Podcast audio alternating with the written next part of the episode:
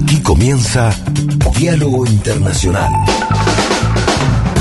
Atilio Borón y la cuestión latinoamericana en primera persona. Diálogo Internacional en AM530. Somos Radio. El comandante Chávez decretó para Venezuela que el 12 de octubre no era el día del descubrimiento, que no era el día del encuentro, que no era el día de la raza, que no era el día de la hispanidad, no. Dijo el comandante Chávez, el 12 de octubre a partir de ahora es el día de la conmemoración de la resistencia de los pueblos aborígenes, de los pueblos indígenas. Y así es hoy. No solo en Venezuela, en toda América. Es el día de la resistencia. Pero tenemos que ir más allá de la resistencia. Hay que ir a un proceso de descolonización de nuestra sociedad, de nuestros países, de nuestra cultura, de nuestra educación. Por eso a partir de hoy, año 2022, yo declaro el 12 de octubre a partir de este año, Día de la Resistencia Indígena y de la descolonización de toda América. Vamos a la batalla de la descolonización de nuestra patria grande.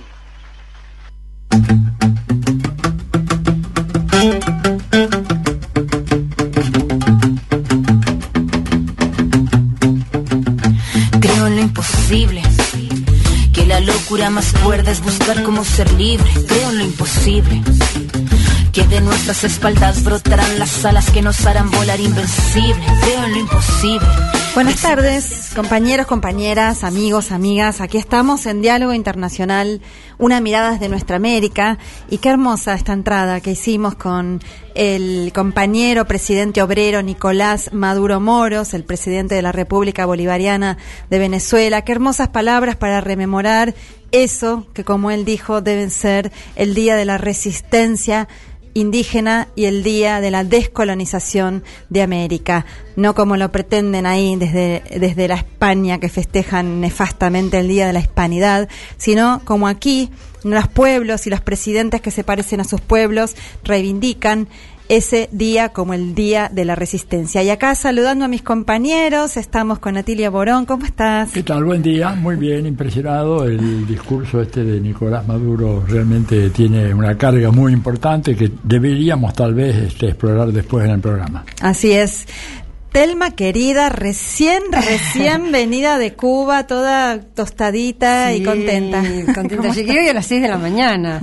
Bueno, tuve algunos, hubo problemas de sobreventa, en, no solamente para la Argentina, la verdad que la aerolínea Copa dejó bastante que desear, pero bueno, eh, igualmente llegué, iba a llegar a, a, las 12 de la noche, iba a poder dormir tranquila, pero bueno, acá estoy contenta, eh, con una experiencia muy interesante en Cuba, como creo que casi siempre pasa, mm. uno vuelve muy energizado, con muchas ideas, con muchas ganas de hacer cosas. Por supuesto están pasando un momento difícil. Mm. Creo que todo el mundo está pasando un momento difícil, no solamente Cuba, pero siendo como es, está bloqueada, por supuesto que todo le afecta mucho más. Pero bueno, muy muy contenta. Hablaremos de eso, ¿no es cierto? Sí, sí, enseguida y también creo que a lo largo de los distintos programas, porque por ahí va a haber cosas que me voy acordando y les voy a ir trayendo, Por supuesto. Qué bueno. Y Marce Rodríguez, ¿cómo estás? ¿Qué, tal? Buenas tardes, ¿cómo están? Contento de estar aquí nuevamente en esta nueva edición de Diálogo Internacional. Y no y empezar como decías con ese discurso de Nicolás Maduro que habla de uno de los temas que sigue teniendo una actualidad muy grande la, necesidad de la descolonización de América. Eh, y por lo que veníamos charlando, bueno, esta lógica de la necesidad de la descolonización va a atravesar varios de los temas que vamos a tocar en el programa de hoy. Así es. Y bueno, y Fede Montero, que todavía no llegó, que en un ratito va a estar con nosotras, eh, así que luego lo saludaremos. Y le saluda también quien les habla, Paula Klachko. Eh, en el programa número 29, Marce. 29. 29 de Diálogo Internacional, el programa de Atilia Borón, con este equipazo perdón por la humildad. Y, y mm, bueno, y también eh, es- hay que decir y recalcar que este es un programa hecho eh, en coproducción de la Radio Pública de la Universidad Nacional de Avellaneda y la Radio de las Madres de Plaza de Mayo que aprovechamos para mandarle un beso muy grande a nuestra Eve de Bonafini, que sabemos que anduvo con algunas nanas estas semanas, pero simplemente le mandamos un abrazo muy fuerte desde acá. Está mejor ya. Está ¿no? mejor, ya, sí. ya está en su sí. casa, así que digo. ujú. Así es, así que lleve para rato. Y eh, bueno, y sí, desde la carrera de historia, donde trabajamos aquí la mayoría de nosotros en la UNDAB, el problema, Marce, ¿no? de la descolonización es permanente. Es un tema de tratamiento permanente como corresponde y una urgencia avanzar cada vez más en estas políticas, ¿no? Sí, y fíjate que también traigo a colación las palabras de otro de los presidentes pueblo que tenemos en nuestra América, Lucho Arce, Luis Arce, el compañero presidente de, Bolivia, que también el 12 de octubre dijo, nunca más excluidos ni explotados en su propia tierra. Hoy nuestros pueblos indígenas, originarios, campesinos, son protagonistas de nuestra revolución democrática y cultural. Bueno, qué importante, lo dijo en un acto con eh, personas, con pueblos de las distintas comunidades. Eh, también en Bolivia eh, se, eh, se conmemora el Día de la Resistencia Indígena, así que, bueno, mucho para, para seguir peleando. Y en el programa de hoy, compañeros, vamos a estar entonces charlando acerca, como siempre, de temas tan, tan importantes como, eh, bueno, Telma va a estar hablando, actualizándonos acerca de la guerra OTAN-Rusia en un ratito más. También vamos a tener una entrevista, justamente hablábamos recién de Bolivia y bueno, en Bolivia están pasando cosas. Eh, hay una situación bastante tensa, la derecha que arremete como siempre, pero ahora de manera recargada. Después vamos a estar analizando en profundidad la situación con Raúl García. También eh, vamos mm, a hablar sobre Haití. Haití, venimos hablando en los últimos programas, hemos hecho una entrevista muy, muy interesante hace un par de sábados con Camille Chalmers, pero hoy vamos a tener otra entrevista con una compañera Sabine Manigat, porque bueno, como sabemos, lo- solamente después vamos a introducirnos, por supuesto, con más profundidad, pero hay- la situación es de una, otra vez una convocatoria a una, a una hoy, es más, hoy hubo despliegue ya militar de Fuerza Militar de los Estados Unidos y se está convocando a una nueva intervención, invasión militar, digamos, y hay una insurrección popular en danza. No, y además un país al que nunca la prensa le da bolilla. Claro. Haití es un país olvidado y la verdad es que eh, por eso nosotros tratamos de subrayar y de llevar a nuestro público esto que está Sí, pasando. y hoy vamos a tener otra entrevistada de lujo. Tuvimos a Camille Chalmers, pero Sabine Manigat, que es una de las politólogas y sociólogas más agudas, penetrantes que tiene ese país. Así que bueno, tenemos Haití cubierto y tenemos también. ¿Qué más? Y bueno, eh, Marce, ¿de qué va tu columna? Vamos a hablar un poco de unos ejercicios militares que se están llevando adelante en este momento, denominados eh, Operación Salitre 4, eh, en el norte de Chile y del cual está participando Argentina, Brasil, Chile y los Estados Unidos. Bueno, Chan. Y también vamos a estar eh, abordando un tema muy importante. Atilio va a estar eh, sobre todo desasnándonos con los nuevos documentos de la doctrina de seguridad nacional de Estados Unidos y en ese marco vamos a tener una entrevista. Sí, una entrevista con John Saxe Fernández, que es un mexicano costarricense, pero yo diría el máximo especialista que hay en México sobre estos temas eh, y en general sobre la política exterior de Estados Unidos. Así que a las siete y media creo que lo tenemos a, a John hablando con nosotros y dándonos un panorama de qué es lo que significa estas nuevas concepciones eh, de la seguridad estratégica de Estados Unidos que acaba de anunciar la administración Biden. Bueno, eso en el marco, ¿no? De que el subsecretario de Estados Unidos, Brian Nichols, llegó eh, justamente esta semana a Haití Y bueno, y hoy, como les decía, eh, en el marco de que se están manejando distintas opciones para una eh, ocupación, una intervención militar directamente sobre Haití, eh, se está desplegando todo ese, ese escenario insurreccional. Pero bueno, como dijimos, sobre eso vamos a estar hablando más adelante. Pero ahora, para comentar algunas cositas, bueno, primero festejemos al fin que el juez eh, Villena, Vilena, de Lomas de Zamora, bueno, al fin dejó en libertad de tránsito a los cinco eh, tripulantes del avión secuestrado en Argentina, del avión de Entrasur de Venezuela. Y bueno, no lo sobreselló, pero sí le dictó falta de mérito porque hoy no hay pruebas. ¡Oh, qué raro! sabía ya hace tres meses que no había prueba. Ninguna prueba y y el avión está acá a la espera mm. de que haya alguna decisión más, porque no tienen absolutamente nada, pero bueno, están esperando la orden del norte para que lo Exacto, es eso, porque también, también tiene falta de mérito. Hablando de la descolonialización, uno de los temas es descolonizar la justicia, que en el caso de la Argentina obedece más a las leyes norteamericanas que a las leyes nuestras. Claro, el tema es que la operación ya rindió sus frutos, entonces que ahora, después de cuatro meses, ah, qué sé yo, ya perdí la cuenta, cinco, está bien, lo que iba a pasar, lo obvio, porque no había nada, que era dejar libres a estas personas que son trabajadores de una empresa y no son ningunos criminales de nada, ni mucho menos están ligados a ningún terrorismo inexistente. Eh, una vez que los dejan libres, como no podía ser de otra manera, el problemita es que la operación ya surtió su efecto, ya la prensa canalla, el sicariato mediático, como dice Atilio, ya eh, apretó todos los gatillos de vincular, de criminalizar a Venezuela y a Irán, por supuesto.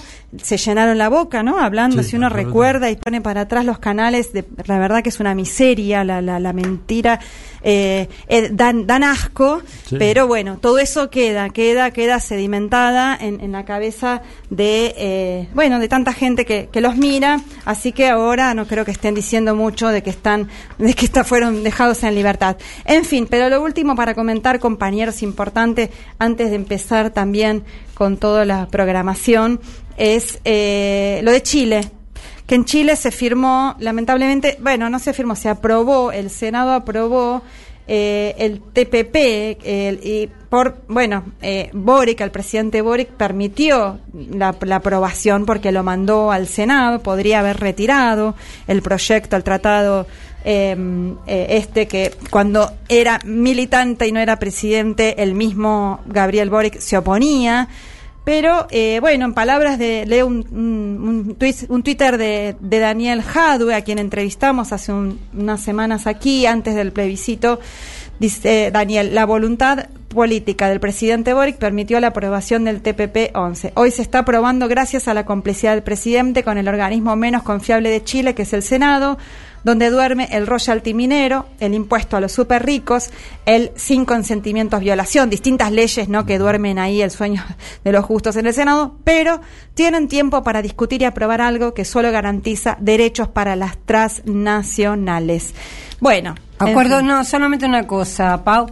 Acuerdo TPP es Acuerdo Transpacífico de Cooperación Económica y es un tratado típico de este de acuerdo de libre comercio entre varios países que dan al Pacífico, ¿no? claro. este es el caso de Chile y bueno, por supuesto Estados Unidos que también es un país bioceánico. Que no es que el tratado, el tratado funciona, ya está en vigencia, digamos, quiero decir, eh, esta, este comercio bilateral, abierto, libre comercio, lo que viene a consolidar este, este TPP nuevo es la impunidad para estas empresas transnacionales, porque todo los, cualquier cuestión que las transnacionales tengan para dirimir, tienen este tratado habilita a que sean dirimidos no en tribunales chilenos, sino en tribunales extranjeros. Como hubiera sido el ALCA, Exactamente. por ejemplo, eso es eh, como el punto más flojo.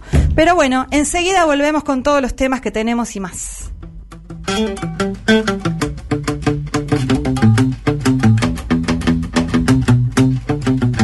Creo en lo imposible la locura más cuerda es buscar cómo ser libre. Creo en lo imposible.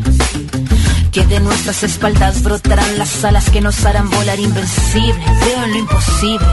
Que el 5 silenciará el efecto de sus misiles. Creo en lo imposible. Creo que es posible hacer de este mundo un mundo sensible. Creo en nuestros sueños como apunta. Telma Luzani y el análisis del escenario mundial en diálogo internacional. Bueno, no cabe ninguna duda de que estamos en una escalada cada vez más peligrosa de esto que nosotros llamamos la guerra entre eh, Rusia y la OTAN.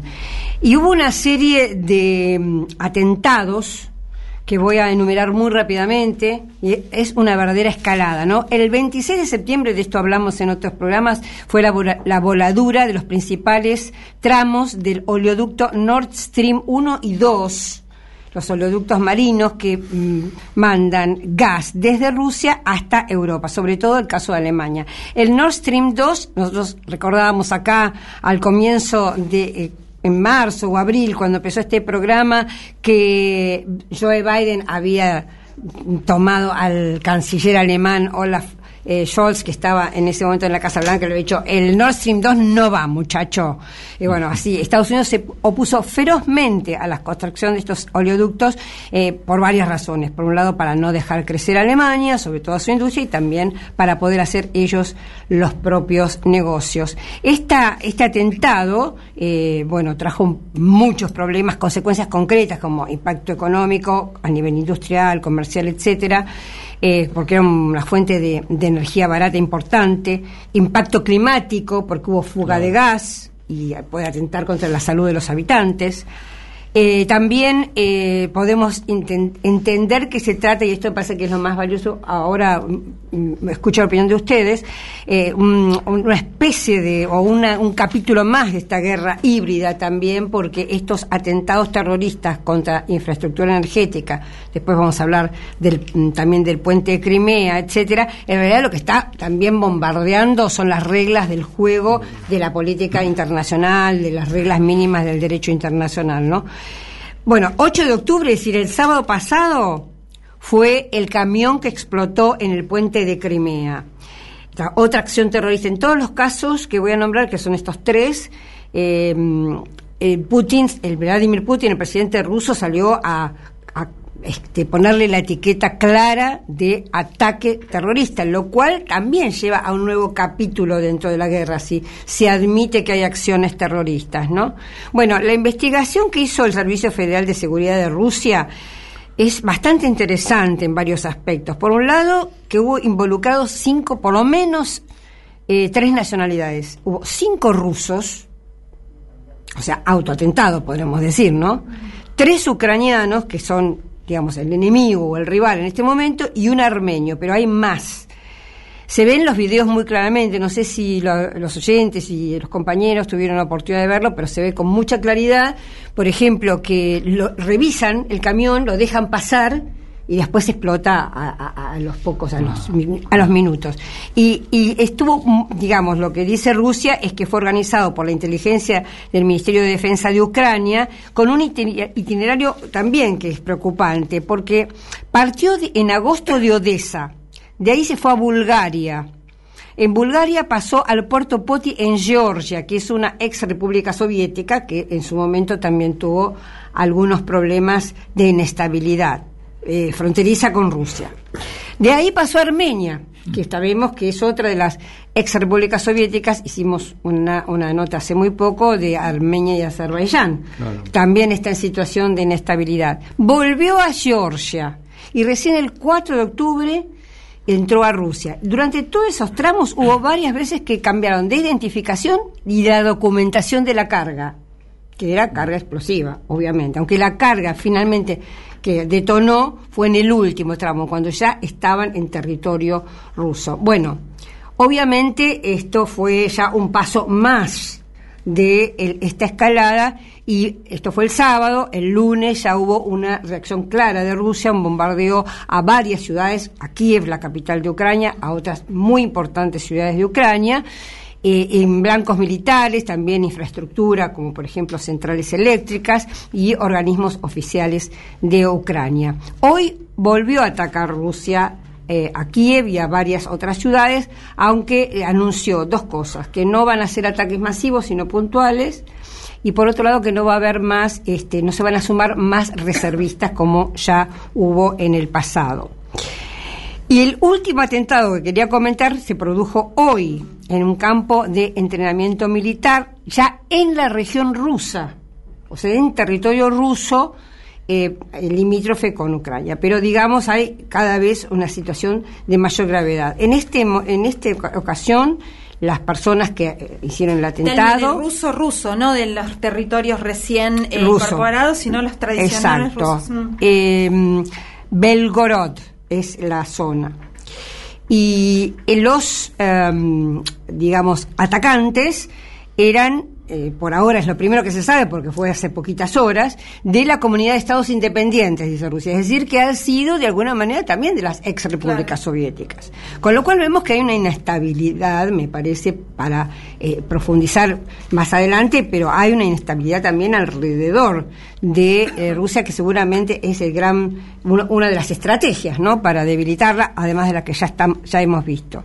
Bueno, y para terminar, eh, dos cositas. Bielorrusia se sumó, o sea que ya se está también, mm, digamos, expandiendo más allá que está expandiéndose no solo porque hay ataques en el mar Báltico, que de hecho que son ataques terroristas, pero de hecho hoy al sumarse al, eh, Bielorrusia a Rusia en esta guerra ya estamos viendo que hay dos países, no solamente uno, y Mientras, por otro lado, hay algunos intentos muy loables, en mi opinión, eh, de paz, que piden paz, como el de Andrés Manuel López Obrador, que ha dicho, bueno, el, Papa este, el Papa o, incluso el primer ministro de la India, Narendra Modi, en fin, varios puede hacerse un consorcio de, de, de, países para promover la paz.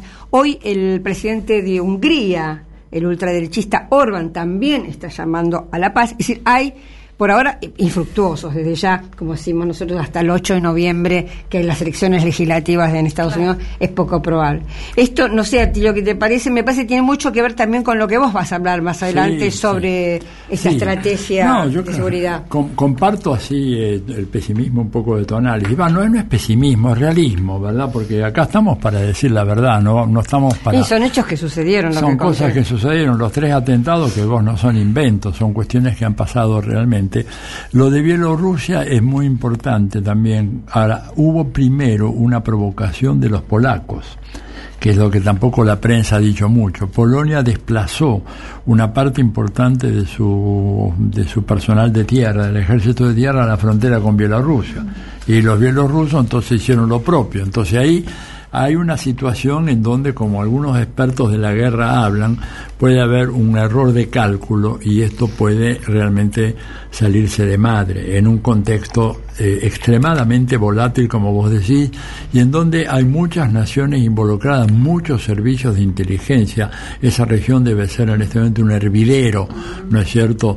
Y, y mucho dinero para tratar de aplastar a Rusia. Digo, esto no, no nos olvidemos porque, eh, bueno, vamos a hablar después cuando tengamos la charla con John Saxe, pero realmente el, el, objetivo ahora es aprovechar esta ocasión eh, para unificar las fuerzas de Europa y lanzarlas con fuerza en contra de Rusia. Es la locura que hay en este momento y me parece que estos mm, atentados están reflejando un poco eh, el, el rumbo que va a tomar esta guerra en los próximos meses que va para largo. Va, para, largo. Sí, va para largo. Vos decís muy bien, el 8 de noviembre elecciones legislativas en Estados, en Estados Unidos, eh, las pronósticos dan una derrota de Biden en, el, en, la Cámara de Representantes y probablemente también en el Senado, aunque no sea una derrota categórica, pero pierde ya. Ahora están 50 y 50, es un Senado de 100 senadores, desempata Kamala Harris, que es la vicepresidenta, pero eso ya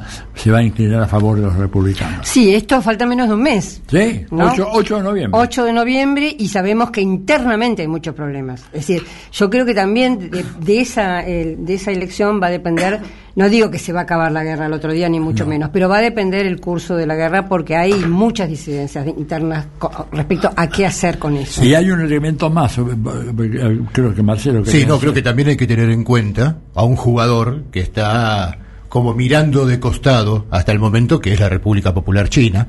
Y lo que hay que tener en cuenta es que mañana comienza el, el 20 Congreso del Partido Comunista Chino, que lo que va a tener como novedad más importante e histórica es eh, que por los cambios en el 2018 en la Constitución de China, ya no son solo dos mandatos lo que puede tener su presidente, sino que puede ser reelecto, por lo cual mañana va a ser reelecto Xi Jinping para un tercer mandato, lo cual le da otra fortaleza, el inicio de un nuevo mandato y hay que ver entonces qué posición eh, si sigue con la moderación hasta ahora o si hace un poco más explícita una posición china respecto a este conflicto. en Estados Unidos esperan un endurecimiento en, clave estalinista. Estoy repitiendo, no, no, repitiendo lo que dicen los, los informes, en clave estalinista. Ahora, una última cosa sobre lo que vos decías, eh, Telma.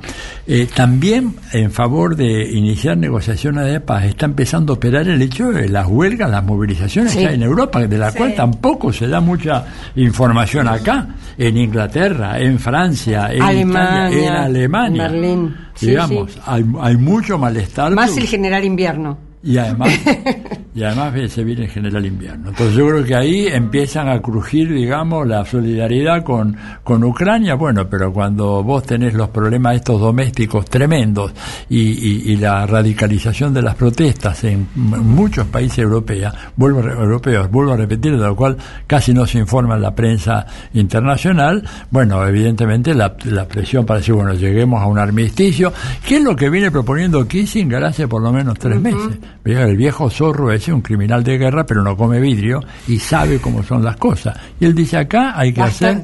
basta de provocar a Rusia. Eh, claro, y, no, y además dice, hay que hacer concesiones territoriales a Rusia porque él reconoce que esta incorporación de territorio ucraniano formaban parte de la Rusia histórica durante más de tres siglos y que ahora vuelven a, Rusia. El señor, este personaje, Elon Musk, también bastante criterioso estuvo con su propuesta de, de acuerdos de paz. ¿Quién, quién? Elon Musk. La verdad que él tampoco es un criminal, también considero, apoyando el golpe de Estado contra Bolivia para quedarse con el litio, pero fue muy criterioso a la hora de, marcar una un posible acuerdo de paz con Rusia, reconociéndole los territorios de... Sí, pero no le corten la internet a Ucrania. No. O sea, no, eso los negocios business Sí, sí, él proveyó de, internet a todo al, ejército ucraniano, se hizo un negocio. a, lo que, a lo que sí cortan es el acceso que tenemos nosotros acá en América Latina y en general en el mundo occidental a los medios de comunicación rusos que aparecen siempre los rusos y los chinos medios oficiales del gobierno de Rusia o medios oficiales del gobierno y cada vez cuesta más eh, poner por ejemplo pones un tema por ejemplo atentado en Crimea ponele y no te sale no, te sale solo el país Clarín no no te sale ningún medio de, de otra zona bueno, incluso página 12, perdón a los compañeros queridos, pero deja bastante que desear las crónicas que sacan sobre la guerra, ¿no? Muy, muy, absolutamente occidental. Bueno, vamos a una tanda y enseguida volvemos.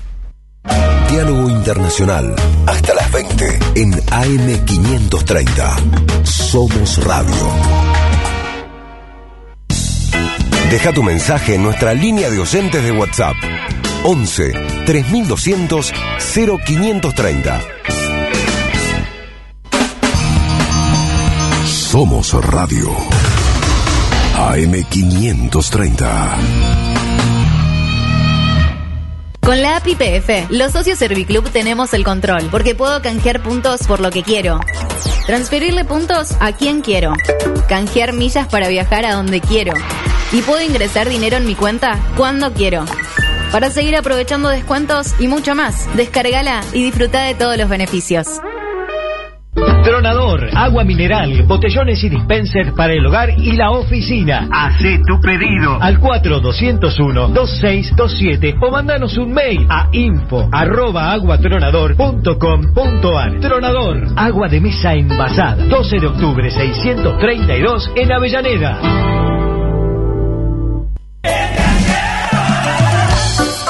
Mucho mejor que comprar bolsas herméticas es hacer herméticas todas las bolsas. Con Cangrejito, el único broche cierra bolsas que sella herméticamente bolsas, paquetes, sachets y tetrapacks. Conocelo y conseguilo en cangrejito.com. La tranquilidad de tener medicamentos gratis de PAMI. Cumplimos. Como Graciela, más de 4 millones de personas afiliadas acceden a sus medicamentos gratis. Y gracias a la nueva modalidad de receta electrónica pueden hacerlo de forma simple y rápida. Comunícate con tu médica o médico de cabecera. La receta es enviada de forma automática a la farmacia. Más información en pami.org.ar. PAMI. Primero la gente. Argentina Presidencia. Café Bantú. Máquinas expendedoras de oficina y también el mejor café para tu casa. Teléfonos 4304-3927 y www.cafebantú.com.ar.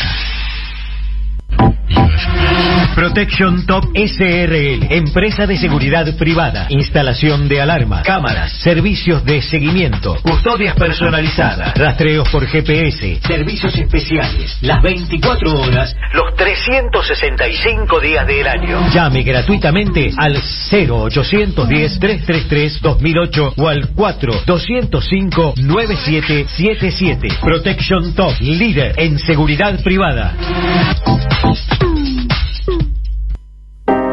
AM530. AM530. Que la radio es comunicación, es imaginación, es educación. No hay nada que eduque más que una radio, no hay nada más que te haga imaginar cosas que una radio. Cuando uno es chiquito y escucha por primera vez la radio, te imaginas cualquier cosa, es impresionante. Te armas un teatro.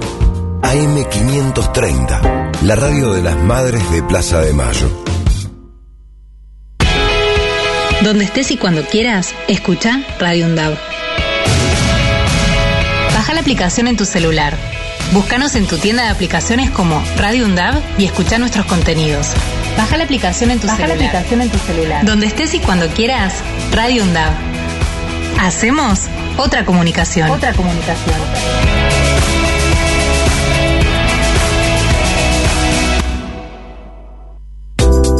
Diálogo Internacional en Venezuela. En la Radio del Sur. Los martes, 3 pm. Escuchanos en las emisoras. FM de Caracas, La Guaira, Valencia, Barquisimeto, Trujillo, El Tigre, Calabozo, Rubio y Palmira. Diálogo Internacional en la Radio del Sur. Diálogo Internacional. Atilio Borón y la cuestión latinoamericana en primera persona.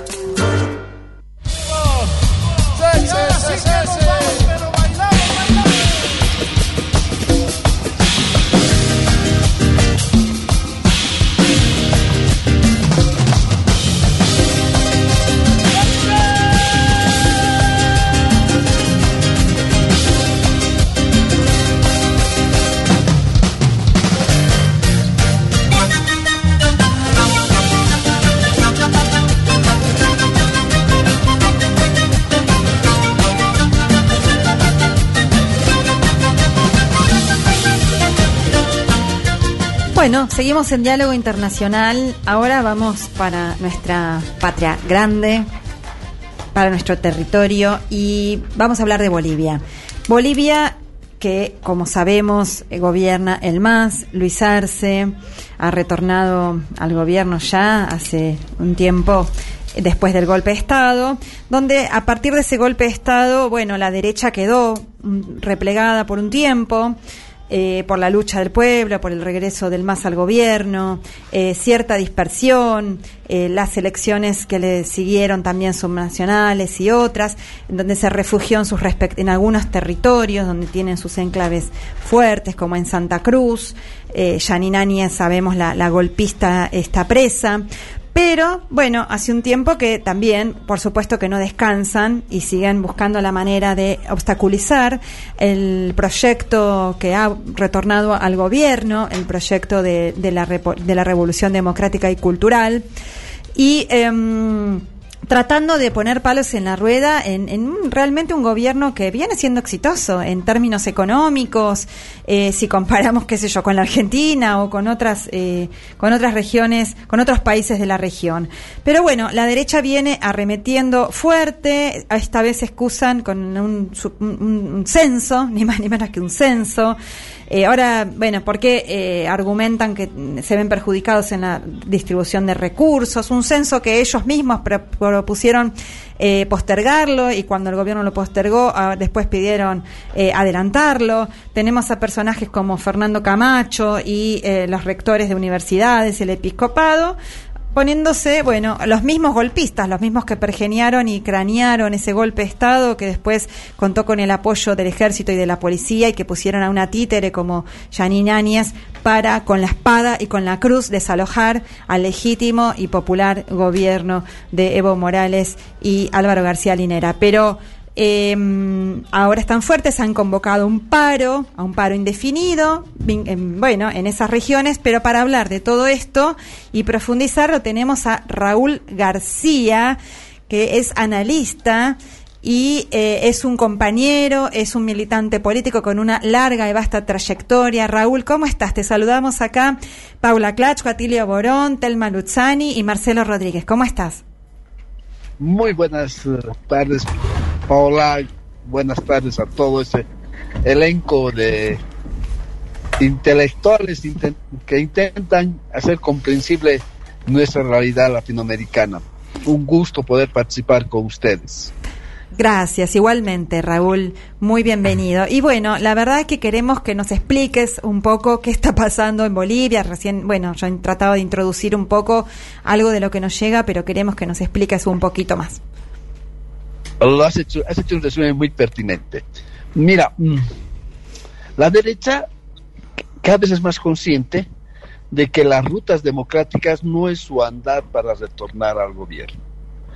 Los privilegios que perdió con el ingreso de lo, de lo nacional popular en la administración de la cosa pública, es decir, en el poder político del país, mm, es evidente que aunque ellos siempre se creían mayoría, no porque lo fueran, porque, porque creen que porque son los doctos, son los blancos, debieran ser mayoría o que la indiana debía votar por ellos porque solamente estarían reconociendo la pertinencia de su superioridad.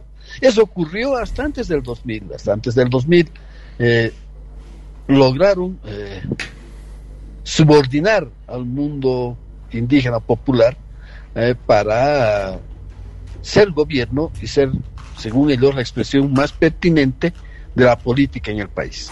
Y lógico, gozar los privilegios que, tienen, que venían gozando durante toda la República desde su fundación y que aún la Revolución 52 dio el voto universal, lo dio bajo el esquema de la supremacía colonial, en ese sentido, un colonialismo interno, de que lo blanco era superior y que los blancos eran los llamados a gobernar y los indios llamados a trabajar. No es de señores trabajar con las manos, para eso están los indios.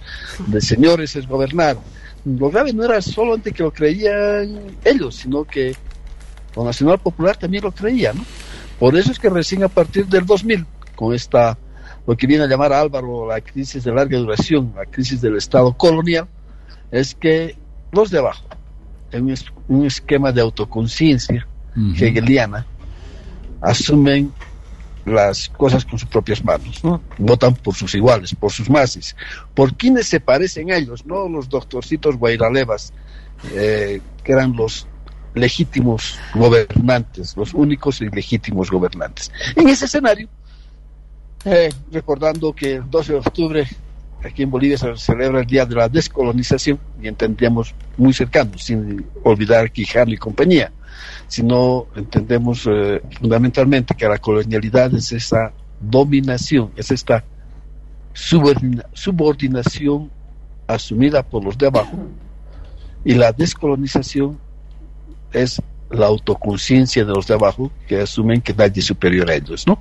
Y ese escenario, eh, ellos vieron que desde el 2005 no pueden ganarnos, no pueden ganar a la Nacional Popular. Eh, hicieron varios intentos para pues, recuperar lo que creo, creen ellos que legítimamente les pertenece por abolengo, por descendencia.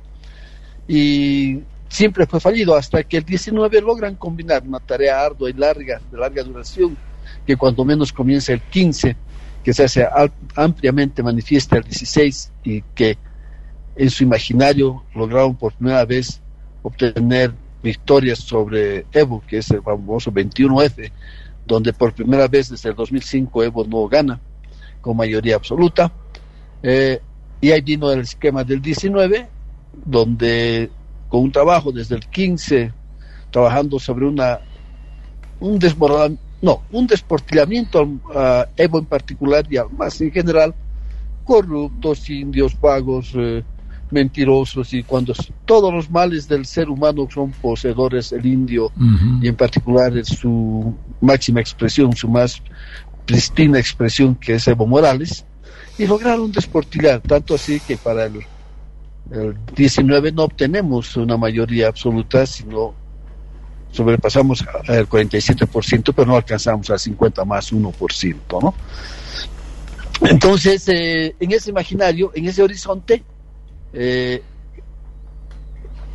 vuelven ahora, una vez que fueron derrotados en las elecciones del 20, creen, creen que pueden reeditar, creen que pueden reeditar, como muchas veces han debido escuchar ustedes, asumen y dicen, no se olvide, señor presidente Luis Arce, que ya sabemos la fórmula, sabemos cómo podemos sacarlos, aduciendo a que podrían reeditar el golpe de Estado del 19 creyendo que la historia puede ser tan estúpida como para reeditar las cosas como imagen y semejanza. Raúl, perdón que le interrumpe, eso es interesante lo que dice porque el 30 de septiembre, o sea, hace muy poquitos días, el Departamento de Estado de Estados Unidos ratificó que hubo fraude, o sea, ratificó lo que dijo la OEA en una nueva provocación para la presidencia de, Bolivia, ¿no? ¿Usted cómo interpreta eso? Sí, sí hay que tenerlo un poquitín en el escenario. nuestro embajador en la OEA, Héctor Arce, Saconeta, eh, exige en la OEA, le exige al Congreso, le pide, perdón, le pide al Congreso estadounidense que haga un estudio de lo que pasó el 19. El, 19. Entonces eh, hace una solicitud oficial y compañía. Entonces esa comisión especial que se arma en el Congreso norteamericano está comenzando a recopilar la información de las diferentes instancias que estuvieran cerca de este fenómeno. Y entre ellos, obviamente, lo que venía a ser la Cancillería o el Estado ah, de, los Estados, de los Estados Unidos le pide el informe. En ese informe, lo que hacen los norteamericanos es ratificar lo que hicieron desde el principio. Siempre fue la posición de ellos y la OEA, la, el Ministerio, de, Colonias de Estados Unidos, la OEA, lo que hizo es replicar lo que planteaba el Departamento de Estado. Entonces, el Departamento de Estado se ratifica, pero para nada es eh, la única instancia de información, son varias. Una de ellas es esta instancia, le piden al Departamento de Estado cuál fue su posición y cómo vio los hechos, pero también van a pedirle a las universidades los estudios que hicieron, porque ratifiquen las mismas medidas. ¿Qué dice? Hubo un TREP, un TREP que se suspendió y la tendencia en el TREP apuntaba a decir que era que la distancia iba a ser de menos 10 puntos. Y hubieron observaciones en algunas mesas que no hacía, no hacía totalmente transparente las elecciones. Repite lo mismo que plantea la OEA. La OEA nunca dijo que hubo fraude. De, la OEA dice, hay algunas mesas observadas, por ejemplo, hay 200 mesas donde la misma caligrafía se repite. No es que en 200 mesas se repita la caligrafía, sino que en total de 200 mesas hay dos o tres mesas que tienen la misma caligrafía, lo que es muy común en la área rural nuestra. Es el profesor, el profesor en, lugar, en un lugar alejado, quien tiene ortografía, quien tiene caligrafía para llenar las boletas, porque las boletas ni siquiera pueden ser borroneadas. Si hay error, tiene que volverse a, hacer una observación y decir por qué hay un error en el nombre, en el número, en la letra o en la caligrafía, imagínate. Raúl, eh, Atilio te habla. ¿Cómo estás? Buenas tardes. Sí, sí, don, Atilio, adelante. ¿Cómo estás? No, es que queríamos avanzar un poco en el tema que nos preocupa mucho a nosotros. y, ese, contingente, perdón, y, es el conflicto, porque estamos muy preocupados que vemos que hay un debate muy, muy intenso al interior del MAS, eh, ¿no es cierto? Y la verdad es que eh, eso, francamente, creo que merece una, algún tipo de explicación que tú nos puedas dar para iluminarnos un poco, porque tenemos noticias muy, muy fragmentadas y, yo digo en muchos casos tergiversadas. ¿Cómo ves ese, ese problema ahora tú?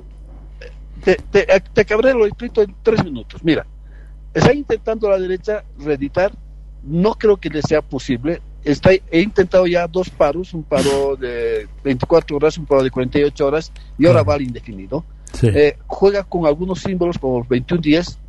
De aquí a 21 días vamos a hacer el paro que comienza el 22, apuntando a que va a ser 21 días de paro, porque en 21 días de paro lograron la anterior vez sacar al gobierno, eh, jugando un poco en el imaginario. Fogonean a la gente porque les anuncian que si hay unas, un censo rápido, nos va a dar el resultado de que en verdad hay tanta gente en Santa Cruz que eh, posiblemente casi media media hmm. Cámara de Diputados sería del eh, sería de Santa Cruz, lo cual es completamente falso. Todos los cálculos muestran que en el mejor de los casos Santa Cruz gana dos diputados que los pierde el Departamento de La Paz. Pero de 130, por favor, dos diputados de 130. No llega al 1.7% del total. Esa es la variante, pero sí fogonean de que no, vamos a ganar 8 o 9 diputados más. Algunos tontos dicen hasta 50%, eso es 65. Digo, para que tengan una idea, tienen 28. Llegar a 65 implica no solamente duplicar, sino mucho más que eso. ¿no? Pero, pero eso genera un imaginario perverso en la gente. Lógico, si nosotros logramos el censo y el censo nos da tal cantidad de población, entonces puede ser que Santa Cruz sea el, departamento que tenga 40 o 50 diputados, lo cual es falso, va a tener 30. 28 va a ser a 30. ¿Y para cuándo está convocado el paro indefinido? Para el 22 de octubre. Ajá. El 22 de octubre eh, y apuestan a 21 días que cumpliría cuando eh, para el 10 de Mm, noviembre, que fue el día que se inició el, 2019. ¿Sí? Entonces, ese es un juego de, dados, números imaginarios.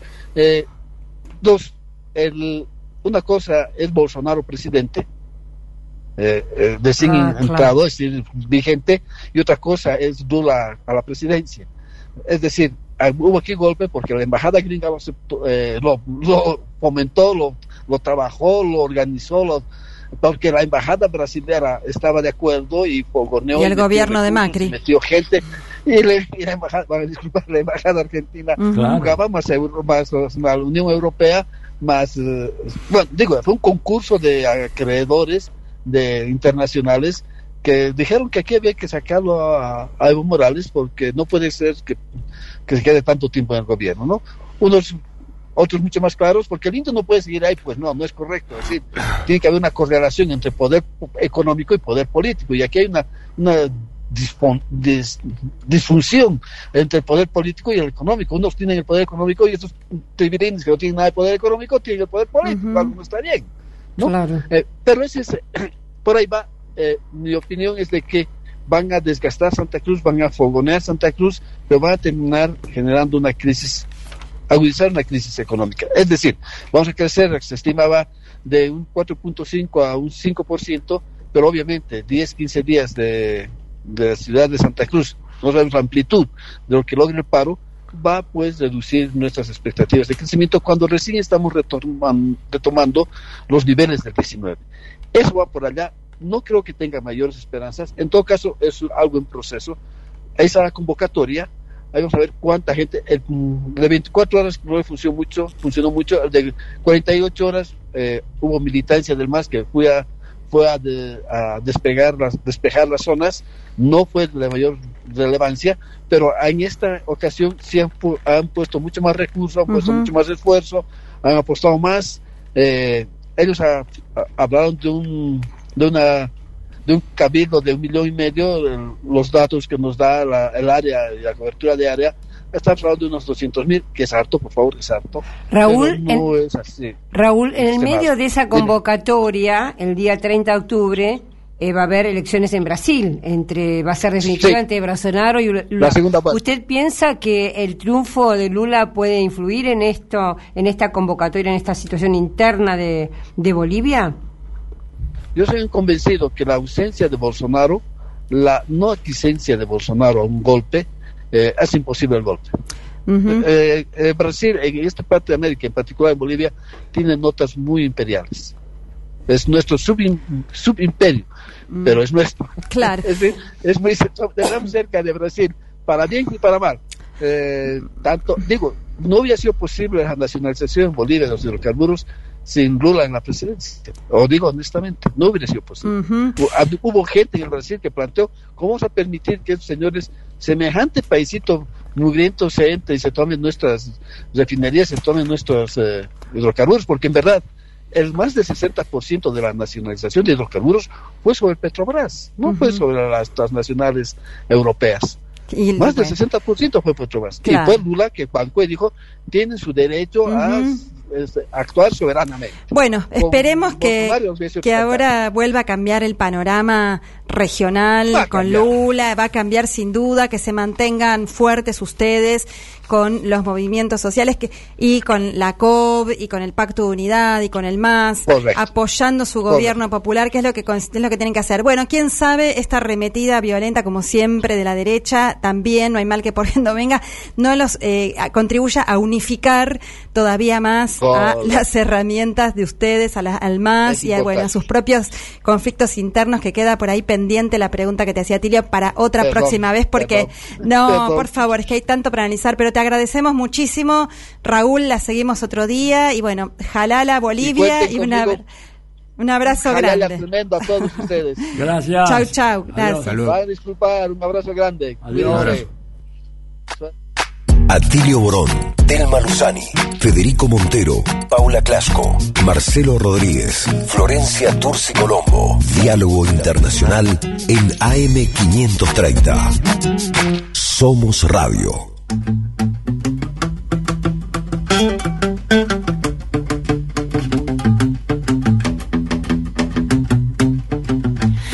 En lo imposible. Que la locura más cuerda es Bueno, ahora vamos a escuchar la columna de Marcelo Rodríguez en Diálogo Internacional. Sí, bueno, como habíamos adelantado y decíamos que hoy teníamos este tema, la descolonización, muy presente en los distintos temas que íbamos a tocar, eh, este domingo 9 de octubre comenzó un ejercicio combinado denominado Salitre 4. Eh, en la base aérea Cerro Moreno de la Quinta Brigada Aérea de Antofagasta, en Chile, y se va a estar desarrollando hasta el 22 de este mes. Eh, como bien su nombre lo indica, es la cuarta edición en que se hacen estos eh, ejercicios que se hacen bajo las normas de la OTAN y del cual está participando Chile, Argentina, Brasil y los Estados Unidos, con una característica en esta ocasión que es la primera vez que va a haber tropas efectivas de Estados Unidos y no solo un apoyo o dirección ¿no? en este tema. Eh, va a contar también con eh, observadores de Paraguay, de Uruguay, eh, de México y de Canadá. Uruguay iba a participar, pero adujo algunos problemas técnicos, que bueno, dicen eh, unos aviones que estaba esperando no le llegaron a tiempo, que había comprado, entonces no puede participar. Y el único país que se negó, ya que lo venimos hablando directamente a participar de estos ejercicios, fue Bolivia. Y Bolivia se niega con un argumento que es lo que nos interesa también destacar acá, porque ¿por qué se hace esta operación Salitre 4? Que además eh, la poca sutileza de quienes nombran esto, ¿no? Porque si recordamos, la guerra del salitre fue una de las formas en que se conoció la guerra del Pacífico de fines del siglo XIX, cuando Bolivia y Perú perdieron estos terrenos, ¿no? Que hoy están tan en disputa por el litio en manos de Chile, ¿no? Así que bueno, hoy un Dicen cuarto salitre para no decir litio. un cuarto del siglo XXI transcurrido se vuelve, se, re- se rememora con este nombre eh, esta, este tema. Y el litio es central, porque se está haciendo en, lo- en el famoso triángulo del litio, y no hay que olvidar algo que nosotros veníamos tratando en programas anteriores, que en diversos foros, la comandante la jefa del Comando Sur, Laura Richardson, eh, llegó eh, estuvo sosteniendo todos estos últimos meses que América Latina es nuestro vecindario y manifestó, por ejemplo, en la sexta cumbre Concordia de las Américas del 20 mil- 2022 que se realizó en, en Miami, que América Latina es una región muy rica en recursos minerales raros, litio. El triángulo del litio está en esta región y hay muchas cosas que ella tiene para ofrecer. O sea que tenemos que estar alertas, decía Richardson en ese momento, e hizo varias declaraciones en lo que denunciaba que China venía por el litio en América Latina y que eso Estados Unidos no lo podía permitir. Entonces, esto es eh, una disputa por una de las riquezas más grandes que tiene nuestra región. Eh, recordemos que eh, entre Argentina, Bolivia y Chile está el 60% de las reservas de litio que existen en el mundo, pero además está el 31% de agua dulce. Por lo cual, no es casual que creo que se va a enganchar mucho con lo que Atilio va a hablar de, con John Sachs después de esta doctrina de los Estados Unidos, que se estén haciendo ahora estas, esta operación, a la vez que se está reavivando el anuncio o el rumor o eh, la idea de que Estados Unidos va a montar una base militar eh, cerca de la pista de Mariscal Estigarribia en Paraguay, con cerca de 6.000 marines, desde la cual se controlaría uno de los puntos de lo que se llama mal llamada hidrovía o las vías navegables del Paraná, que sigue, que es un, un, debate que tenemos hoy acá, que se hace con las vías, si se reprivatiza, si el Estado se hace cargo, etcétera. Lamentablemente parece que vamos hacia una nueva reprivatización, en una zona que está ubicada sobre el acuífero guaraní. O sea que tenemos una de las mayores reservas de agua dulce del mundo, donde se está hablando de la instalación de una base militar paraguaya. Y sobre el triángulo del litio a Estados Unidos, con, bajo la normativa de la OTAN, llevando adelante estas maniobras, como eh, decíamos, en esta llamada Operación Conjunta Salitre 4, que vincula operaciones aéreas con vinculaciones terrestres de simulacros de ataques enemigos y de recuperación de territorio. Que no, te quería preguntar, Marcelo, eh, por eso también la presencia como observador de México, porque México no solo tiene litio, sino que eh, invoca a eh, Andrés Manuel López Obrador a armar algún tipo de consorcio con Bolivia, con nosotros y con Chile, ¿no? Sí, acá se dan cosas que uno cuando ve las informaciones las puede ver como contradictorias, ¿no? Porque, pero que tiene que ver con estos compromisos que sabemos que existen en el cual México aparece como observador, no participa directamente y a la vez López Obrador está proponiendo llevar adelante un acuerdo para poder entre los países latinoamericanos explotar eh, el litio, ¿no? Pero a la vez es observador de las maniobras, bueno, contradicciones que existen eh, en estos gobiernos, pero lo que está claro que cuando se habla de la presencia de la OTAN también aquí, obviamente en América Latina, siempre recordamos la base de Malvinas, y en el conflicto que hoy eh, también estaba tratando otra vez Telma de entre Rusia eh, y la OTAN, digamos, que se está librando en Ucrania, eh, le da un, un, significado mucho más peligroso y que tenemos que tener mucho más en cuenta a estos ejercicios que se están llevando adelante en este momento en Chile, a los anuncios de la base militar en Paraguay y no olvidarnos de la base militar en Neuquén, la idea de instalar algo parecido en Tierra del Fuego y en San Ignacio Misiones. Desde hace años los intentos de eh, también de los Estados Unidos de instalar allí una base. Eh, nosotros podíamos jactarnos hasta hace unos años que Argentina era uno de los países que, salvo Malvinas, no tenía bases militares estadounidenses, como le pasa a otros países hermanos pero lamentablemente en este reacomodamiento que se está dando en el mundo y la necesidad que encuentra los Estados Unidos para sostener esa mellada hegemonía, decimos nosotros, eh, y tratar de sostener la el, el, unipolarismo en el mundo, eh, refuerza sus viejas políticas sobre la región y está intentando militarizarla y asegurarse de esa forma el control de los recursos naturales. Para lo cual cuenta con la complicidad de los gobiernos, ¿ver? por ejemplo en el caso argentino, que no ha primero no ha informado la opinión pública sobre el tema de la base. Segundo, no hay una ley del Congreso que la autorice, tampoco hay una ley de la legislatura neuquina. O sea, es todo absolutamente ilegal y sin embargo este, hay un silencio de radio total. y uno se pregunta hoy, el Brasil todavía gobernado por Bolsonaro participa de estas maniobras y no asombra a nadie. Pero Argentina, Chile, mm. podría haber tomado la misma posición de Bolivia y no haber llevado adelante estos ejercicios. Estos ejercicios del litio, como dice Telma, que deberían llamarse si fueran sinceros. Vamos a una tanda y enseguida volvemos. Diálogo Internacional. Atilio Borón y un gran equipo analizan la cuestión latinoamericana en primera persona. Diálogo Internacional. Los sábados a las 18 en AM530. Somos Radio. Somos Radio. AM530.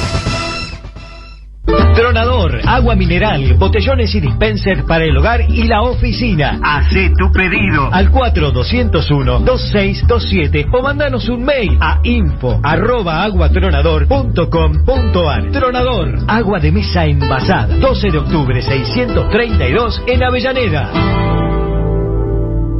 Desde el principio, hacemos periodismo mirando al futuro. Hace unos años, defendimos nuestro trabajo y con vos construimos comunidad. Y hoy, somos un medio plural, abierto, autogestivo, que ofrece calidad en cada contenido. Asociate a tiempoarp.com.ar y forma parte de esta historia. La única compañía que nos importa es la tuya.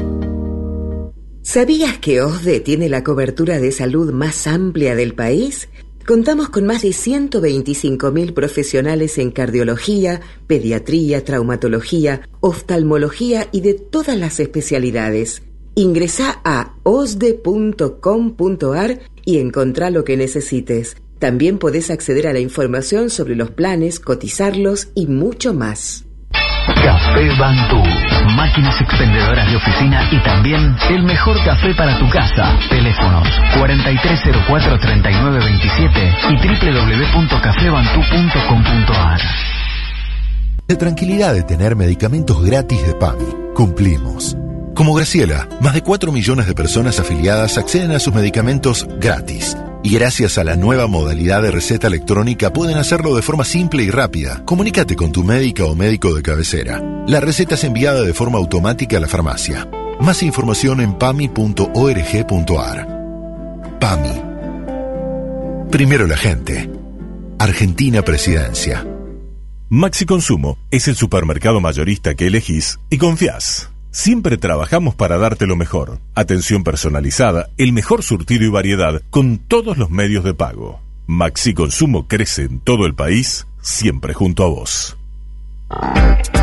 AM530. Somos cultura. Somos radio. Toma aire. Diálogo Internacional en Venezuela, en la Radio del Sur. Los martes, 3 pm. Escuchanos en las emisoras FM de Caracas, La Guaira, Valencia, Barquisimeto, Trujillo, El Tigre, Calabozo, Rubio y Palmira. Diálogo Internacional en la Radio del Sur. Donde estés y cuando quieras, escucha Radio UNDAV. Baja la aplicación en tu celular. Búscanos en tu tienda de aplicaciones como Radio UNDAV y escucha nuestros contenidos. Baja la aplicación en tu Baja la celular. aplicación en tu celular. Donde estés y cuando quieras, Radio UNDAV. Hacemos otra comunicación. Otra comunicación.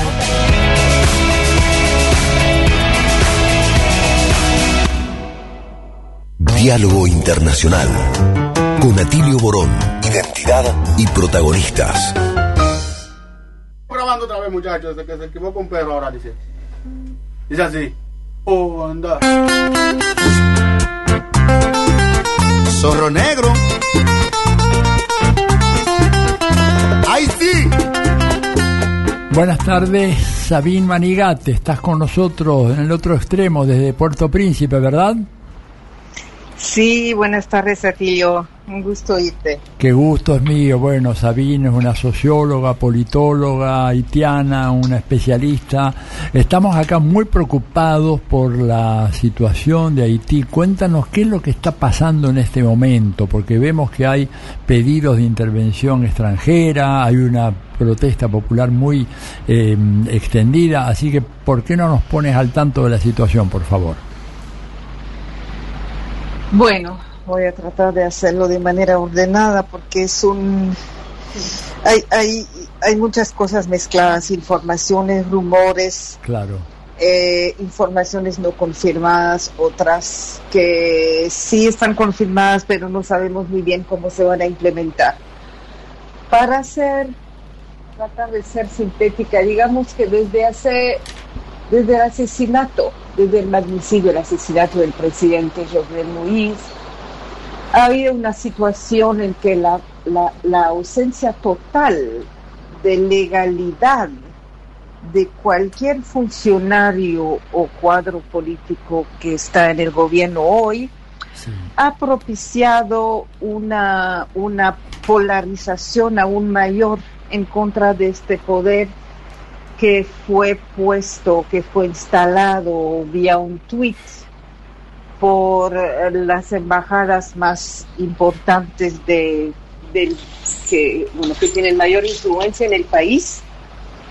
Y eh, a este señor que nombraron casi de la nada porque era un, un primer ministro que todavía no había sido instalado cuando murió el presidente. Entonces a este señor le encargaron tratar de eh, hacer elecciones rápidamente para poder volver al sistema que, que, que se que quedó destruido con el con el asesinato de Jovenel y con todas las elecciones que no se hicieron antes, que hace que hoy en día no tenemos parlamento, no tenía sistema judicial, no tenemos eh, eh, ejecutivo, tenemos un pseudo primer ministro, ningún, bueno, un, una falta total de instituciones. Entonces, ante esto, la demanda de la población que había sido una demanda de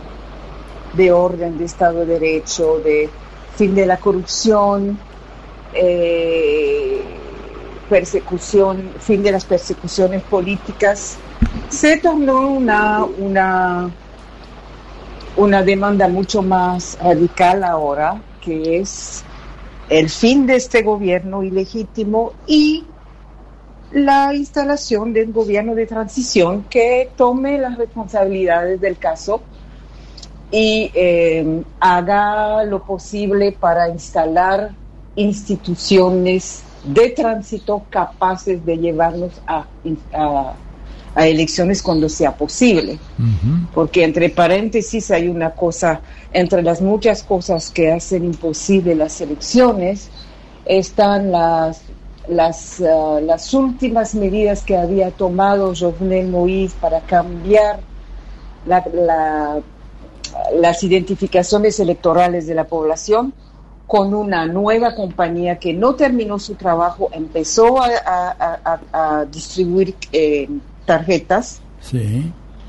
pero la mitad de la población tiene las otras. Ninguna de las dos es legítima porque las nuevas no habían sido terminadas de distribuir y las viejas no hay ninguna, eh, ninguna decisión legal que las habían eh, caducadas. Claro. Entonces, aunque sea para poner orden en esto, no se puede pedir elecciones en Haití en los próximos 18 meses, por lo menos. Sabían una cosa Entonces, sí, perdón. Frente a esto, sí, sí. este gobierno que está haciendo tan ahora ahorita termino para que podamos por favor. la conversación Ah, frente a esto, este gobierno que no tiene ni legitimidad ni legalidad toma una decisión que es una verdadera provocación, duplica el precio de los combustibles y pone fuego a, la, gasolina, porque la población entonces se, le, se subleva con mucho mayor fuerza y esta es la oportunidad que tienen los Estados Unidos para decir hay que intervenir porque hay caos, hay orden, hay migrantes que se van por todos lados y, y es un solo caos. Esta es la situación hoy en día. Dime una cosa, y porque lo que vemos es una intensa movilización callejera. La pregunta es, ¿hay alguna organización popular, alguna organización política que de alguna manera pueda canalizar esa presencia tan masiva, multitudinaria y enfervorizada de, de, de, la gente en las calles? Ahí, ahí está el punto que la prensa internacional ha decidido obviar. Hay una gran movilización popular ciudadana que se ha organizado en un frente amplio de organizaciones tanto cívicas como políticas ah, que, que, se llama el Acuerdo Montana y que eh, realmente yo, yo no creo exagerar si digo que es en este momento la única opción no intervencionista que tiene el país para poder reconstituirse. Este frente se, se constituyó desde el, 2021, 20, eh, eh, terminó en un acuerdo, una firma de un acuerdo muy amplio entre esas organizaciones. Eh, han preparado documentos para la transición, tienen tienen recursos humanos muy, muy eh, competentes para hacerlo y han sido cortejados por la embajada norteamericana para ver si les podía, si, si ese frente podía apoyar al actual gobierno para llegar, para calmar la población y llegar a elecciones. Por cierto, el acuerdo Montana se ha negado, entonces lo han puesto de lado y se está armando una intervención, porque además, con todos los problemas de la crisis económica que hubo y los bloqueos en las calles, que ahora vamos a ir a los, ver los bloqueos, porque es complejo. Esos bloqueos han eh, en una crisis de, de, de servicios básicos agudos, sanitación, falta de agua, eh, no se recoge la basura en las calles y ha, vuelvo, ha vuelto a regresar un brote de cólera en, los barrios, en algunos barrios populares. Y esto ha sido la... El, hoy en día es el elemento, no puede- se puede decir pretexto porque es un drama, Claro. se puede extender muy rápidamente por la crisis, pero ahora es el tema. Haití es un caso humanitario agudo porque hay cólera y la gente se está muriendo. Es mucho más complejo que eso. Ahora lo de las calles. Hay unas... Tú sabes un poco lo que han hecho en, en, en África del Oeste, en Malí y otras partes, de armar, de armar eh, pandillas Sí.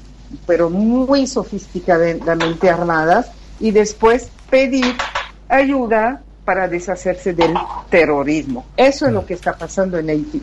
Hay pandillas armadas que el sector privado ha armado con la anuencia de Estados Unidos, clara, Claro. porque todas las armas vienen De- directamente de Miami y eso ha sido documentado.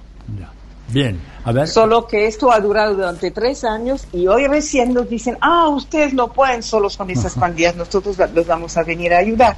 Y Sa- esas pandillas han opacado la movilización popular. Sabine, Porque mira, la ah, prensa sí. confunde lo que hacen las pandillas y lo que hacen eh, las asociaciones en la calle. Acá mi colega Paula Klachko te quiere hacer una pregunta, por favor. Adelante, Paula. Sí.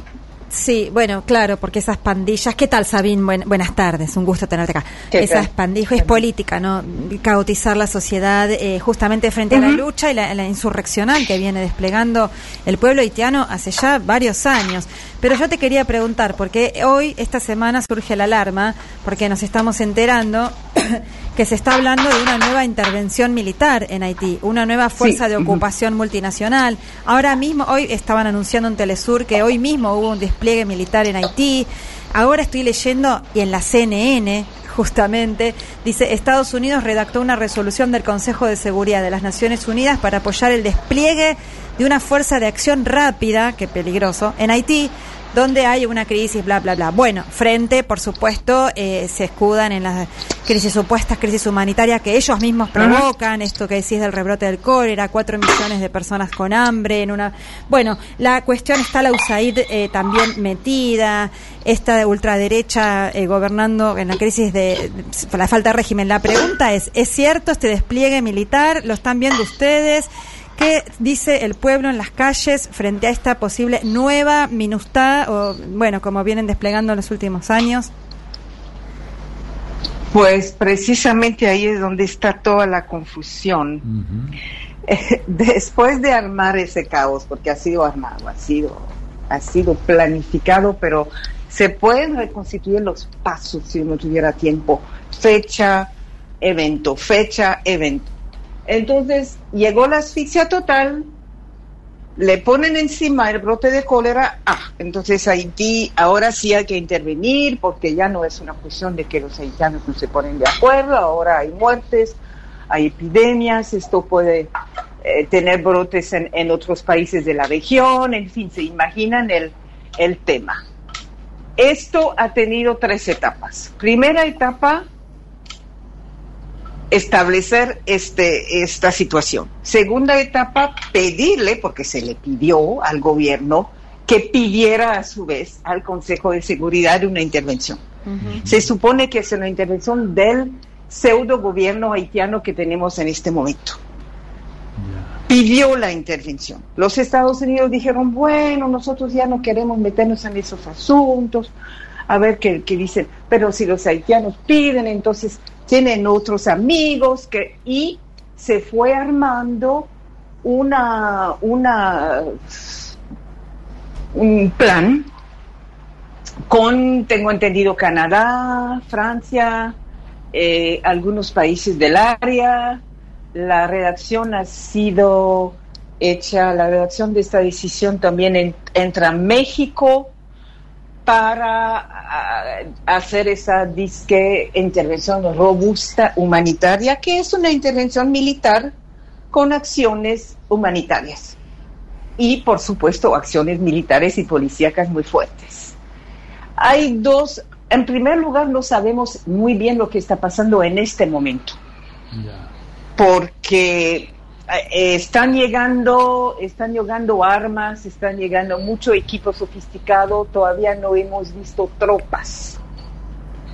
Pero es un hecho que la decisión ha sido tomada, y no es un rumor, simplemente no sabemos que tanta gente, cuáles son los países que finalmente van a mandar tropas y otros que dicen que van a mandar otro tipo de ayuda. Sabina. Eh, sí. Sí, perdón que te interrumpa, habla Telma Luzano. No, no, no, realmente no, al No, una pregunta muy puntual, lo más breve que se pueda. Este, el acuerdo de Montana, que sería la única oposición antiintervencionista, según vos misma comentaste, ¿tiene algún líder que sobresale?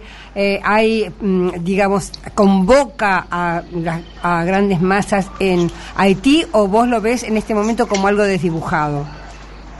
Como que se va No, desdibujando, el que se va desdibujando, es un ¿no? acuerdo nacional, es un acuerdo que un acuerdo que reúne las principales fuerzas nacionales cívicas y, y- y no creo que esté exagerando, tanto que la embajada norteamericana ha tenido que hacernos caso y cada vez que vienen nos invitan porque quisieran, quisieran, quisieran que Montana les ayudara. Eso lo dicho, lo ha dicho en- eh, con esas palabras eh, y públicamente, bueno, en públicamente, el- el- la, la relación de esta, de esta conversación fue pública, eh, que pidió al, al equipo dirigente, digamos, coordinador de Montana, porque es un equipo colectivo que quiere hacer un liderazgo colectivo, pero sí hay, hay personalidades. Claro. En fin, Y de acá en eh, adelante- Nichols les dijo, solo quiero, porque eso es importante, Brian Nichols les dijo, por favor, necesitamos que nos ayuden a hacer entender a la población que esta intervención es necesaria. Ah, claro. Pero y Ese finalmente es el peso que tiene Montana. Claro. Y finalmente, de acá en adelante, ¿qué ¿se puede presumir qué puede pasar? ¿Que ¿Se puede trazar algún escenario? Muy brevemente, porque ya nos quedamos sin tiempo. Mm, Viene la intervención, viene la intervención. Lo que pasa es que puede desembocar rápidamente en, en hechos de violencia porque, porque la población no quiere esa intervención. Porque la opinión pública está muy en contra y las organizaciones populares está- no están dispuestas a regresar a sus casas y a ver a los militares ponerle orden a los gángsteres, a, los- a, los, a las pandillas que ellos mismos han, han- han- han armado en el país. Esto, eh, eso- esto es muy delicado. Ahora, es cierto que hay también toda una población atemorizada y sobre todo un sector privado una clase media que quisiera que esto termine, que piensa que efectivamente eh, Haití no puede sola y que mejor la intervención arregle algunas cosas y después podremos retomar las- los asuntos a nuestras manos, con ese tipo de, de discurso. Eh, pero la intervención ya está, eh, o sea, vamos a tener, vamos a tener tropas, entre tropas y militares y policiales en los próximos días en el país. Sabín, bueno, Atilio de vuelta. Mira, vamos a estar siguiendo el caso haitiano, así que en las próximas semanas este, vamos a estar contactándonos de nuevo con vos para que nos dé un panorama tan tan claro y, y preocupante como el que nos acabas de dar. Se nos ha acabado el tiempo, así que te agradecemos muchísimo este contacto con Radios Madres Nos- y Radio nosotros les agradecemos el interés y también hay otros compañeros que pueden intervenir dado el caso. Es importante para nosotros y agradezco muchísimo la atención tanto de los que nos me escucharon que ustedes por la por la oportunidad. Bueno, un gran abrazo, Sabine. Abrazos. Buenas tardes. Un gran abrazo, Atilio. Adiós. Adiós. Diálogo Internacional. Atilio Borón en AM530. Somos Radio. Vamos a volver al 36. Vamos a volver al 36. Vamos a volver al 36. Vamos a volver al 36. La izquierda que gobierna ya. Terrible. ¿Escuchan? Terrible, sí, terrible. Paula. Terrible, estamos haciendo estos comentarios al aire porque nos pescaron, abrieron el micrófono, es terrible. Fede, ¿qué tal? Te saludamos primero, que acaba de llegar Fede Montero. Bueno, y va a hacer su columna sobre esto tan divertido y patético que estamos escuchando ahora. Buenas tardes a todos y todas. Escuchábamos una siniestra canción que fue el telón de fondo para la reunión de promovida por Vox, la- el partido de ultraderecha española, hace unas semanas. Eh, el festival se dio a llamar Viva 22. Fue un festival eh, de, de esta lógica estética posmoderna que suele utilizar la derecha reaccionaria, donde mezclan elementos propios de la cultura popular, música disco y eh, un lenguaje retrógrado que escuchábamos recién, eh, una especie de locomía reaccionario que es eh, vamos a volver al 36, donde eh, claramente se hacía referencia a lo que fue el golpe de Estado llevado adelante por por el dictador Franco y lo que fue el proceso de construcción de un régimen autoritario este, en España para este, liquidar lo que fue la Revolución Española, en un contexto donde eh, la- la- el escenario político europeo aparece designado por la emergencia de estos liderazgos. Y esto podría haber sido un dato anecdótico, un dato menor, un dato de color, si no fuera porque en, en, esta, en este festival, en esta reunión, eh, se dieron citas, ya sea de manera este, virtual o presencial, figuras como Donald Trump, Giorgia Meloni, Álvaro Oliver, Víctor Orbán y los latinoamericanos, Javier Milei, eh, José Antonio Cast y otros personajes que eh, pivotean entre eh, ser los sectores más de derecha de los espacios de centro derecha o ser los emergentes de estos nuevos fenómenos reaccionarios este, que estamos analizando. Eh, para completar el cuadro, eh, tuvimos en el día de ayer y antes de ayer la presencia de Eduardo Bolsonaro en la Argentina, recorriendo el conurbano bonaerense de la mano de los dirigentes del PRO, este, Javier de la Torre, festejado después en una cena por eh, Miguel Ángel Pichetto, quien manifestó su apoyo a Bolsonaro.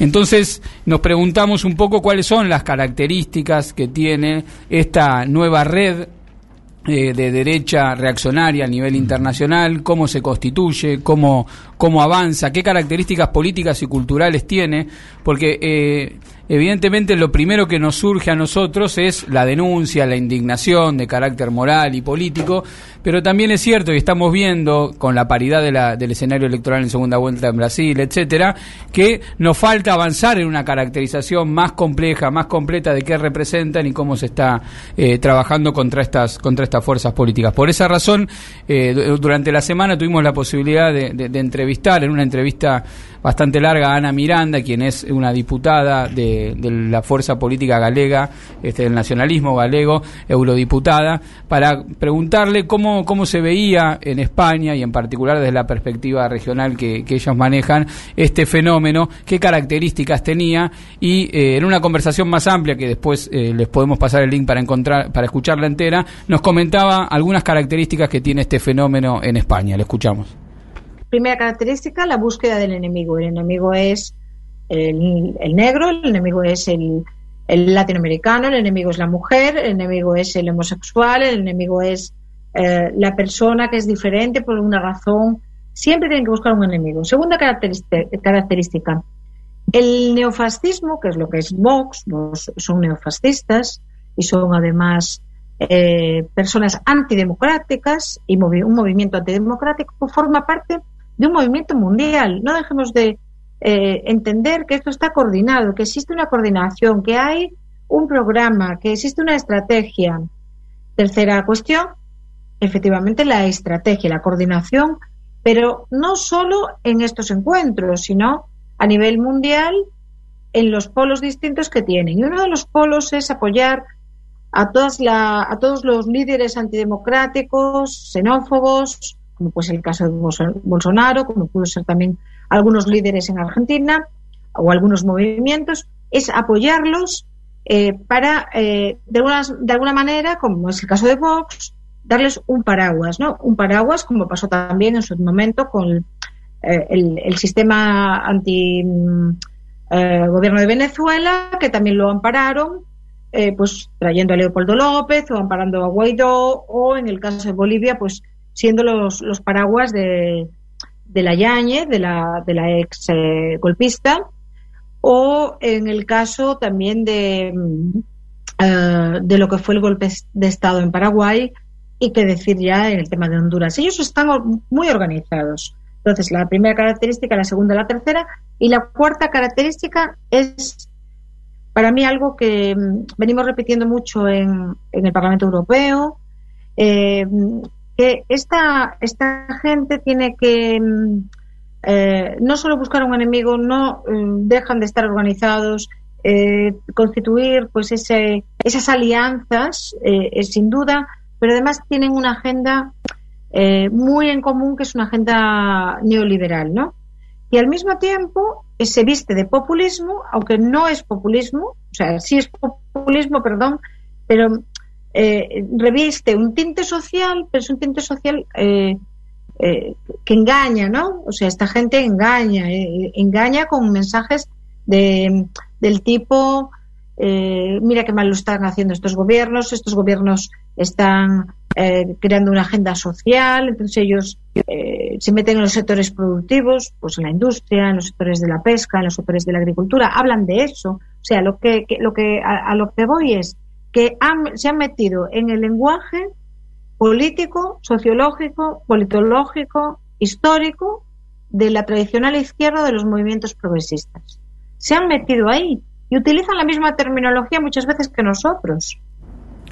Bien, escuchábamos a Ana Miranda, quien es eurodiputada por el bloque nacionalista galego, reflexionar sobre las características que tienen eh, Vox y esta red de, de articulaciones de, de esta izquierda reaccionaria que se está construyendo a nivel internacional. Para cerrar, eh, simplemente quiero decir que esto implica una agenda concreta en España. eh, la iniciativa de Decide España tiene que ver con impulsar una serie de referéndums eh, en relación, por ejemplo, a la posibilidad de frenar los derechos de los inmigrantes y legalizar a los partidos que atentan contra la unidad nacional, es decir, todos los nacionalismos regionales, y avanzar en desarmar todo el sistema de protección, por ejemplo, de, en caso de violencia de género, en la cuestión este, vinculada con las mujeres.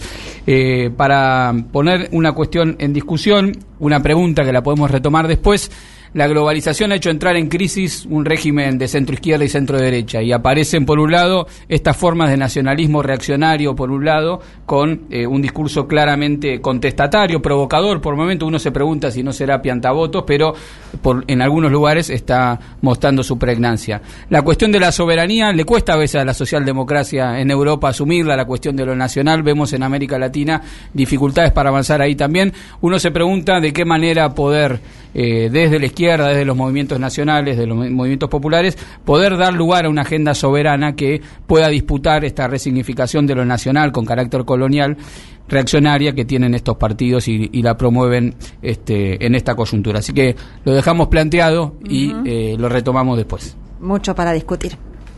Diálogo Internacional. Deja tu mensaje en nuestra línea de oyentes de WhatsApp. 11 3200 0530. Somos Radio. AM530. Tronador, agua mineral, botellones y dispensers para el hogar y la oficina. Hacé tu pedido al 4201-2627 o mandanos un mail a info arroba aguatronador.com.ar. Tronador, agua de mesa envasada. 12 de octubre 632 en Avellaneda. La tranquilidad de tener medicamentos gratis de PAMI. Cumplimos.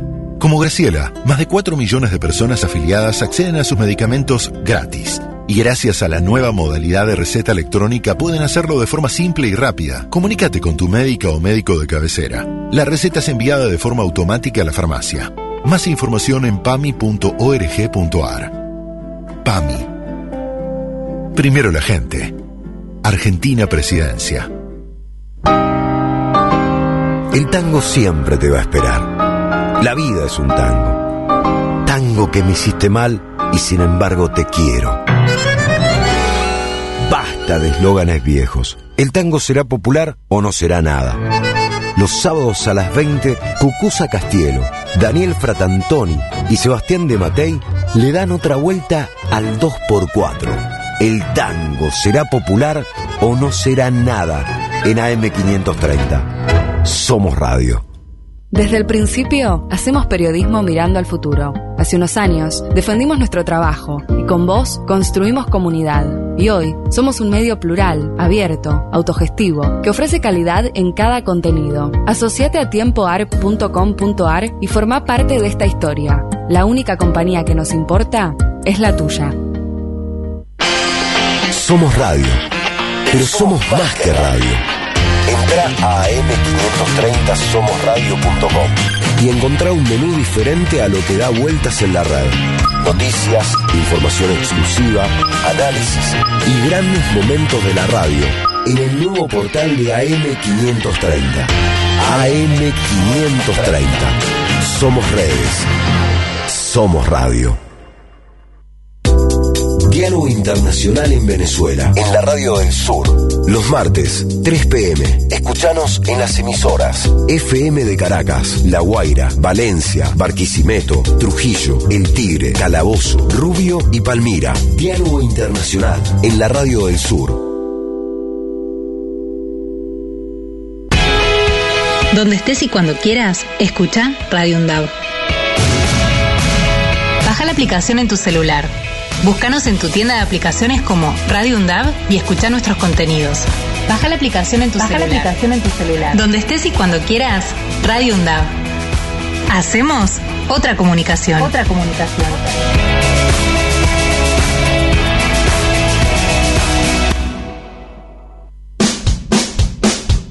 Diálogo Internacional con Atilio Boró.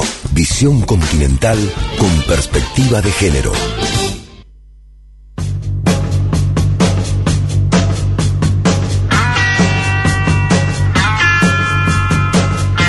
Bueno, seguimos y tenemos la enorme alegría de establecer un contacto nada menos que con John Saxe Fernández, eh, colega, profesor de la Universidad Nacional de México, autor de numerosos estudios sobre la política internacional de Estados Unidos, sobre Estados Unidos. John, acá desde la Radio Las Madres, la radio de la Universidad Nacional de Avellaneda, te damos un, un cálido recibimiento. ¿Cómo estás? Muy bien, muchas gracias y es un gusto Bueno, grande. bueno. Eh, eh, eh, oíste por lo menos. Bueno, muy bien. John, te queremos consultar porque eh, días pasados se dio a conocer el nuevo informe sobre la estrategia de seguridad nacional de los Estados Unidos que va a apoyar la administración Biden. Queríamos saber cuáles son tus primeras reflexiones o tus opiniones sobre ese documento. Bueno, lo primero, lo primero que me llama la atención y me, me preocupa bastante es eh,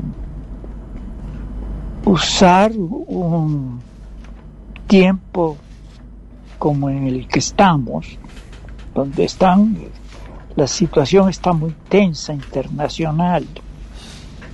Y, y para Estados Unidos pues hay una proximidad eh, de elecciones que no serán muy favorables al Partido Demócrata, eh, están muy próximas y parece como que el asunto eh, de Biden este, también le choca, le preocupa y comete el grave error.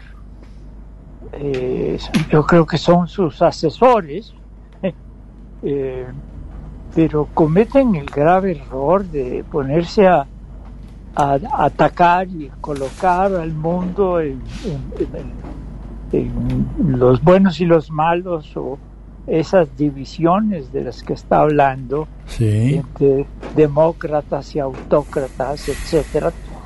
Eh, y él manejando una de las más eh, importantes maquinarias bélico-industrial en permanente, en una economía de, de guerra permanente, eh, ha- hablando eh, y atacando eh, tanto a Rusia como a China, tratando tal vez de establecer algún a- a- al- algún inconveniente en las relaciones entre ellos, pero de todas maneras colocando al mundo en una situación en que la humanidad requiere eh, seriedad y serenidad en estos momentos. Está muy difícil la situación. Yo pienso que, que, que si lo comparamos con la situación que hubo a nivel de guerra general, y eso incluye armamentos de destrucción masiva brutales que ni siquiera este, deberían ya seguir existiendo. Entonces, jugando a las elecciones y al mismo tiempo aprovechando para mm, encubrir todo el eh, ataque a eh, la hostilidad totalmente este, innecesaria en estos momentos, eh, no entender la, la crisis y, y los riesgos de que la situación se salga de control.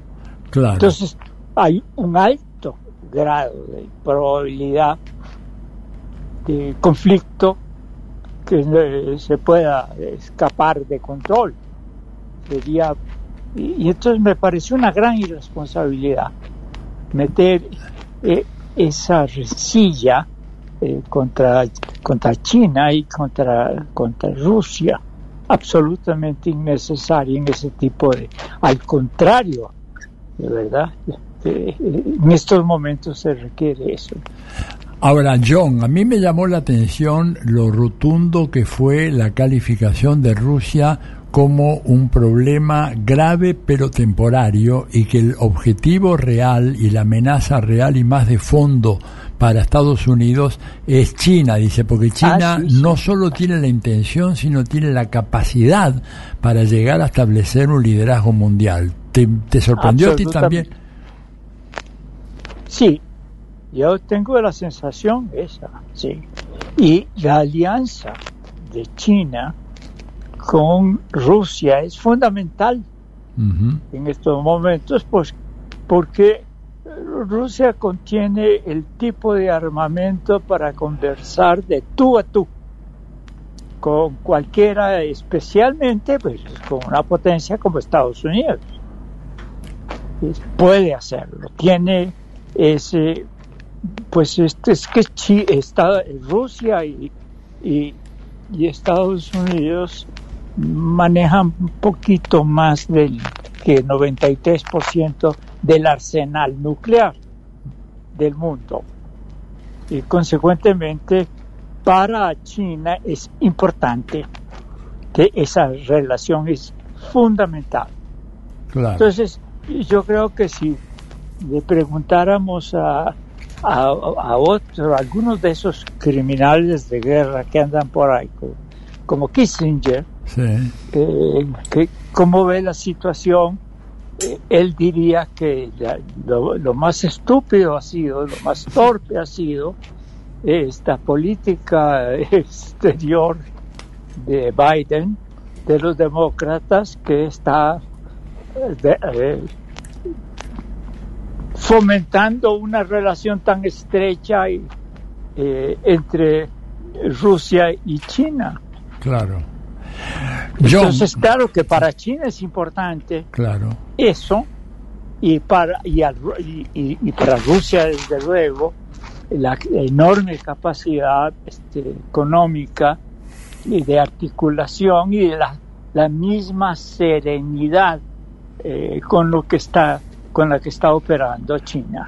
John, mira, nuestro colega Telma Luzani, que está conmigo acá, te quiere hacer una pregunta, por favor. Hola John. Eh, bueno, estamos hablando de esta nueva estrategia de seguridad nacional que acaba de salir el miércoles y ha sido, me pa- como vos bien decís, un mensaje muy claro, ¿no? Hacia afuera. Pero la pregunta es, ¿ha sido también un mensaje hacia adentro?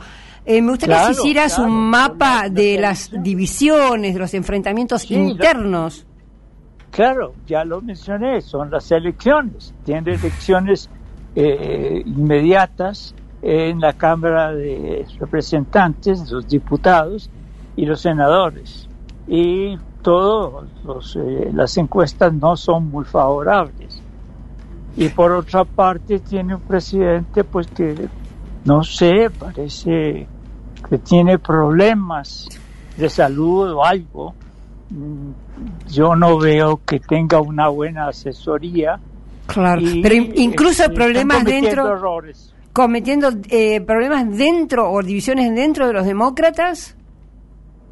Bueno, ahí no, no, no, no sé exactamente si dentro de los demócratas, pero ciertamente entre los partidos, los demócratas tienen en estos momentos muy poca este, posibilidad de, de, evitar triunfos republicanos. Y e- ese, ese asunto interno pues posiblemente habría que hablar con eh, Bernie Sanders.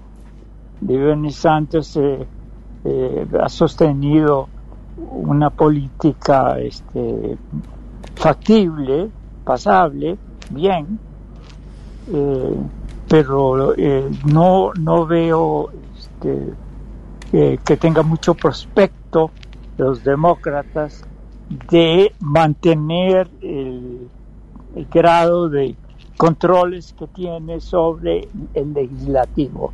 Y esa es la preocupación de Biden y, y creo que muchas de los, las agresiones que oímos totalmente, eh, realmente un- un- metidas de pata, diría yo, errores serios, y diría yo, estar metiendo una cosa tan delicada como la relación de dos potencias eh, nucleares de una gran potencia muy eh, extraordinaria, económica eh, y, te- y tecnológica crecientemente eh, de, de China. Ahora, Pero- sí. Perdón. Eh, Sí, una, una observación, porque está el tiempo volando acá en la radio y no quería dejar Sí. de, de ver tu opinión sobre esto. A mí me sorprendió que cuando ellos en la parte final del informe hacen un desglose por regiones y hablan de Indo-Pacífico, de Europa del, y del hemisferio occidental, o sea, del mundo de las Américas, de América Latina, es la región a la cual le dedican más espacio. O sea, por primera vez en un informe de este tipo, América Latina aparece, ¿verdad?, Eh, como recibiendo una atención mucho mayor que otras regiones. En parte tendrá que ver con el hecho de que Europa prácticamente ha desaparecido como actor del, eh, de, de- de la escena internacional y la América Latina que hay que ponerla a salvo de Rusia, de China y de Irán. Eso dice, y le dedican mucho espacio. ¿Qué, qué opinas de esto? Bueno, de esto, de nuevo, estamos hablando de los riesgos de guerra crecientemente. Y estos riesgos de guerra ah, aumentan cuando hay una, este, eh, una geopolitización de las relaciones económicas internacionales, por un lado, Sí. y por el otro lado, un- una utilización de un unilateralismo bélico en un contexto de creciente eh, multipolariz- multipolariz- multipolarización de poder a Claro. nivel internacional, a nivel estructural. Hay un proceso de esa naturaleza. Entonces, eh, esos dos, dos elementos te indican claramente la importancia que tienen los recursos naturales de América Latina para el futuro de una potencia que está en declive hegemónico eh, eh, intenso, que está tratando de eh, detener, de frenar el deterioro hegemónico. Y desde luego que se- se- encerrar América Latina, principal fuente para una este, economía permanente de guerra en movilización bélica industrial, requiere de una cantidad enorme de recursos naturales. Esa es una. Y la otra, que viene también ju- junto con eh, eh, el, el problema climático. Ajá, El problema del, de- de- del colapso, porque esto no es un cambio No, es un climático, colapso esto es un colapso climático capitalogénico. Entonces eh, eh, es algo tremendo la cantidad de recursos minerales, metálicos y energéticos que tiene América Latina. Tiene a Venezuela y mismo tiene una cantidad extraordinaria de petróleo, de, de, ener- de energía, pues.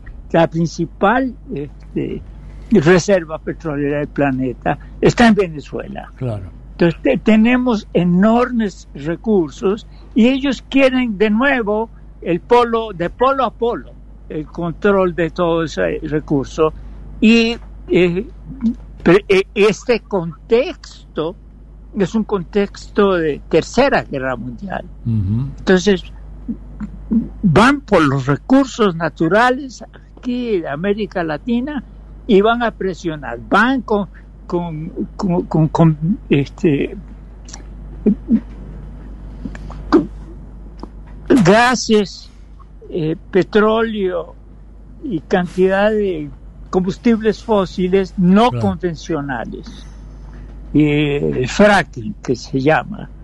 Y necesita el fracking del hemisferio también. Claro. No solamente el petróleo de Venezuela, tienen la puntería donde está el fracking porque hay una desesperación en relación a que pues ellos están sacando a, a Europa del medio y los europeos entregando de una manera este, sorprendente su, futuro a los Estados Unidos. Bueno, John, Es mira, eh, realmente la- impresionante. a ver, Sí. eh, Telma, No, una por sí o por final. no, John. Una por sí o por no.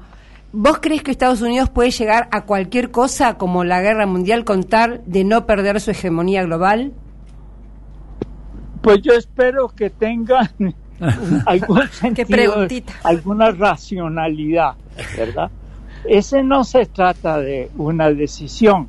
El proceso que llevaría a una guerra eh, puede estar en marcha y desatado en una dinámica social eh, que, que- que se- eh, en la que se pierda el control.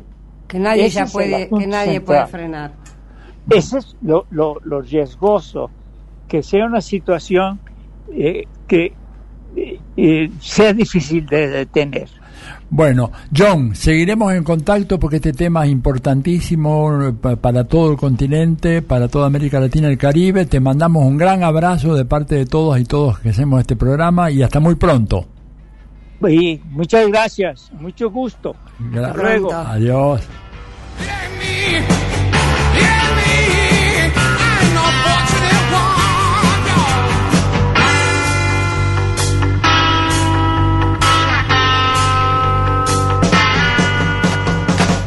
Atilio Borón, Telma Luzani, Federico Montero, Paula Clasco, Marcelo Rodríguez, Florencia Turci Colombo. Diálogo Internacional en AM530. Somos Radio. Buenas tardes a todos y a todas. Aquí mm, les saluda Paula Jiménez eh, para contarles un poco lo que fue la participación en el 35 Encuentro Plurinacional de Mujeres, Lesbianas, Trans, Travestis, Bisexuales, Intersexuales y No Binarias que se realizó en la provincia de San Luis este fin de semana que pasó, fin de semana largo, San Luis, territorio Huarpe, Comechingón y Ranquel, un encuentro que no se hacía hacía tres años, que se hizo luego de tres años, eh, que se vio interrumpido por la pandemia, así que una alegría enorme la de poder encontrarnos, abrazarnos, llenar las calles de sororidad combativa, esa, esa energía hermosa que se vivió todos estos días, al igual que la que se vive en, hace 35 años en los encuentros. Vale destacar que este es el primer encuentro plurinacional eh, se modificó el nombre con mucho debate, muchísimo debate, y finalmente hubo un acuerdo en relación a ampliar, incluir a las disidencias y poner este, esta característica plurinacional, lo cual es muy importante también, para rescatar que hubo más de 100 comisiones de talleres de debate, donde la participación fue masiva, donde los temas abarcaban una mm, heterogeneidad enorme, todos los temas que preocupan al feminismo, por supuesto que desde mi participación como militante, como investigadora, el, lugar fue desde la discusión acerca del feminismo popular, del feminismo revolucionario, que es el que tratamos de, proyectar desde mi espacio de participación, y bueno, obviamente apoyando la Plaza de Cristina, que se realizó también. Eh, Cristina Fernández de Kirchner en esto de el intento de magnifemicidio. Fue muy importante poder visibilizar el apoyo del frente de todas, todes, que estuvimos ahí convocándonos para eh, manifestar y para, para dejar, dejar mm, expresada la, el apoyo de Cristina ante una situación tan delicada que los medios están tratando de ocultar, al igual que los medios también trataron de ocultar el encuentro porque convengamos que no hubo mucha difusión al respecto, lamentablemente no fue agenda de los principales medios de comunicación. Y sin embargo 130.000 mujeres y disidencias estuvimos debatiendo profundamente las grandes deudas que tenemos en el feminismo, entre las cuales por supuesto, una es la violencia sistémica, la violencia patriarcal, la violencia que ejerce el sistema capitalista sobre la clase trabajadora en general, pero particularmente sobre las mujeres y las disidencias. También estuvimos apoyando a Milagro Sala, exigiendo la liberación de Milagro Sala, estuvimos también denunciando la detención ilegal e injusta por parte del gobierno particularmente las denuncias circularon mucho alrededor del nombre de Aníbal Fernández, quien eh, es el responsable de la situación de la detención de las compañeras mapuches que hasta el día de hoy continúan detenidas y, por supuesto, apoyando y acompañando la lucha del pueblo mapuche. Eh, además, denuncias respecto de la violencia policial ejercida en la provincia de San Luis hacia Florencia Magalí Morales, detenida en una comisaría durante la pandemia y eh, con una con una presunta un presunto suicidio en una comisaría, en una comisaría. Como dice Sara Eve, nadie se suicida en una comisaría, así que apareció la exigencia, el reclamo de justicia por Florencia Magalí Morales, también por Guadalupe Belén Lucero, que continúa desaparecida, la niña de 5 años, recordemos que continúa desaparecida, que ante esto, y esto es un poco crítica personal, pero bueno, Ayelén Macina no tuvo un gran accionar, ni un accionar destacado, de hecho, eh, no hubo grandes acciones respecto al gobierno provincial de, en relación a este caso. Entonces, bueno, ahí para quienes no conocen un poco a la nueva ministra viene con estos antecedentes, veremos cómo se desempeña en sus funciones a nivel nacional, pero sí es importante aprovechar y exigir la justicia y la aparición con vida de Guadalupe y justicia por Florencia Magali Morales. Y además, bueno, eh, la movilización donde estuvimos, eh, fueron 30 cuadras de eh, mujeres y disidencias celebrando, exigiendo, expresándonos, encontrándonos, eh, llenamos las paredes de consignas, de expresiones artísticas, intervenimos en el territorio, mujeres, jóvenes, adultas, mayores, militantes, luchadoras como nuestras madres, ¿no? Ahora que es el Día de la Madre, hubo un reconocimiento, por supuesto, a nuestras madres de Plaza de Mayo, ¿no? Porque no hay, no hay mejor representación de ellas y de nuestra historia que la lucha contenida que estuvo en este encuentro. Realmente la síntesis de la lucha que nos dejaron las madres y todas las mujeres que se vienen organizando hace años eh, fue la, la- el espíritu y el corazón con el que participamos en este encuentro. Y bueno, próxima sede Bariloche, allí nos veremos. Y por supuesto ya estamos preparándonos para debatir y para seguir construyendo y profundizando en este feminismo popular y revolucionario que es el que queremos construir, un feminismo latinoamericano, negro, indígena, migrante, eh, popular, contemplando las disidencias y, por supuesto, inspirado en esta sororidad combativa que nos llena el espíritu, las ganas de triplicar los esfuerzos para construir un mundo más justo. Así que con muchísima energía, con muchísimo amor, con muchísima alegría, eh, volvimos de este encuentro. Les dejo un abrazo grande, un saludo enorme y un gran cariño. Diálogo Internacional con Atilio Borón. Gracias, Pili y Paula Jiménez, que nos dio este informe. Agrego que también en, el, en el- la del documento final fue eh, claramente expuesto la oposición al bloqueo criminal contra Cuba y contra Venezuela. Así que, bueno, muchas gracias por este informe. Agradecemos muchísimo a nuestro operador Pablo Ovín de la Radio de las Madres, a nuestro querido productor Juanpi Fierro. Muchas gracias y también al equipo de producción de la UNDAB, Mario Giorgi, Noelia Giorgi, Rodolfo Amawi, también a Lalo Recanatini y a la compañera que hace las redes, Lucía Cardaropoli. Y bueno, sí, ya nos estamos despidiendo. Vamos a leer algunos mensajitos de les oyentes. Dice Nacho de Rosario, ¿quién se hace cargo de los daños y perjuicios de la empresa y de los tripulantes? La Corte Suprema se está refiriendo al avión de Emtrasur y claro, por supuesto, ahora corresponde ir por esa reparación. Nacho, dice otro mensajito, muy buenas tardes, Atilio, Paula, Terma, Marcelo y compañeros con, de Diálogo Internacional. Dice, y ahora los que hablaban de Venezuela, ¿qué van a decir de que Washington Post y el New York Times dijeron que reconoce Estados Unidos a Maduro como presidente? y claro, necesitan petróleo. Eh, por otro lado, se están llevando a cabo grandes manifestaciones en Europa. Según eh, Borrell, es el jardín, me quedo en la selva. Sí, una frase bochornosa que si la podemos leer, búsquenla por ahí, que dijo una frase colonialista de, de Joseph Borrell, horrible, hace referencia el compañero Sergio de las Heras, que siempre nos escucha. Feliz Día de las Madres mañana. Muchas gracias. Ay, gracias. Otro mensajito dice desde Buenos Aires se suele alegar que el tema del litio lo tendría que conducir Nación, ya que las provincias al momento de negociar con poderosas multinacionales se encontrarían en una situación de debilidad. Tal afirmación parecería colisionar con lo informado por Zabaleta al Congreso acerca de la imposibilidad de desarrollo social de adquirir aceite y azúcar, porque las empresas eligen no venderle al Estado, poniendo eh, en duda de esta manera la supuesta fortaleza del Estado nacional, aporta Carlos desde La Plata. Telma, otro mensajito. Si sabía, no miraba horas enteras de política internacional y molestar a amigues que viven en Europa. En dos minutos me lo resumiste. Marcelo ya dijo Úrsula von der Leyen que no van a romper con China. Abrazos enormes. También Sergio. Era un mensaje de Sergio de las Heras. Otro mensajito. Saludos. Hola, les estoy escuchando como todos los sábados por internet desde Santa Rosa de Calamuchita, qué grande, desde Córdoba. Soy Juan y los felicito por el excelente programa pro- que ofrecen. Muchas gracias. Gran programa, nos dice José de Florencio Varela. Y por último, saludos afectuosos al gran equipo de Diálogo Internacional. Siempre aprendo con ustedes por nuestra patria grande, por el Día de la Resistencia de nuestros pueblos y la descolonización, nos dice Rosa Antel. Muchas gracias.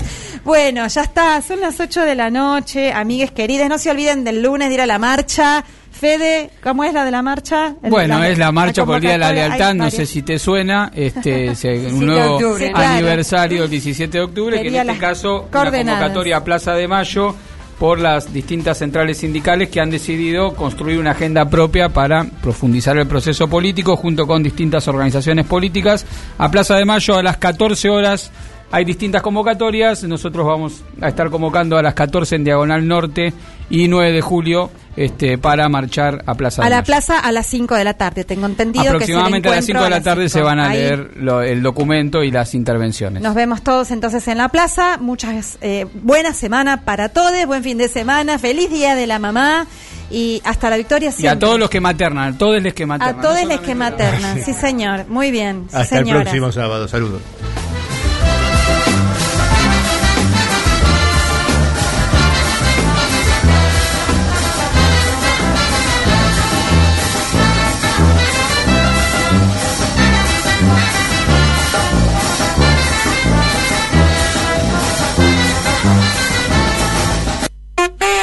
AM530. Somos Radio.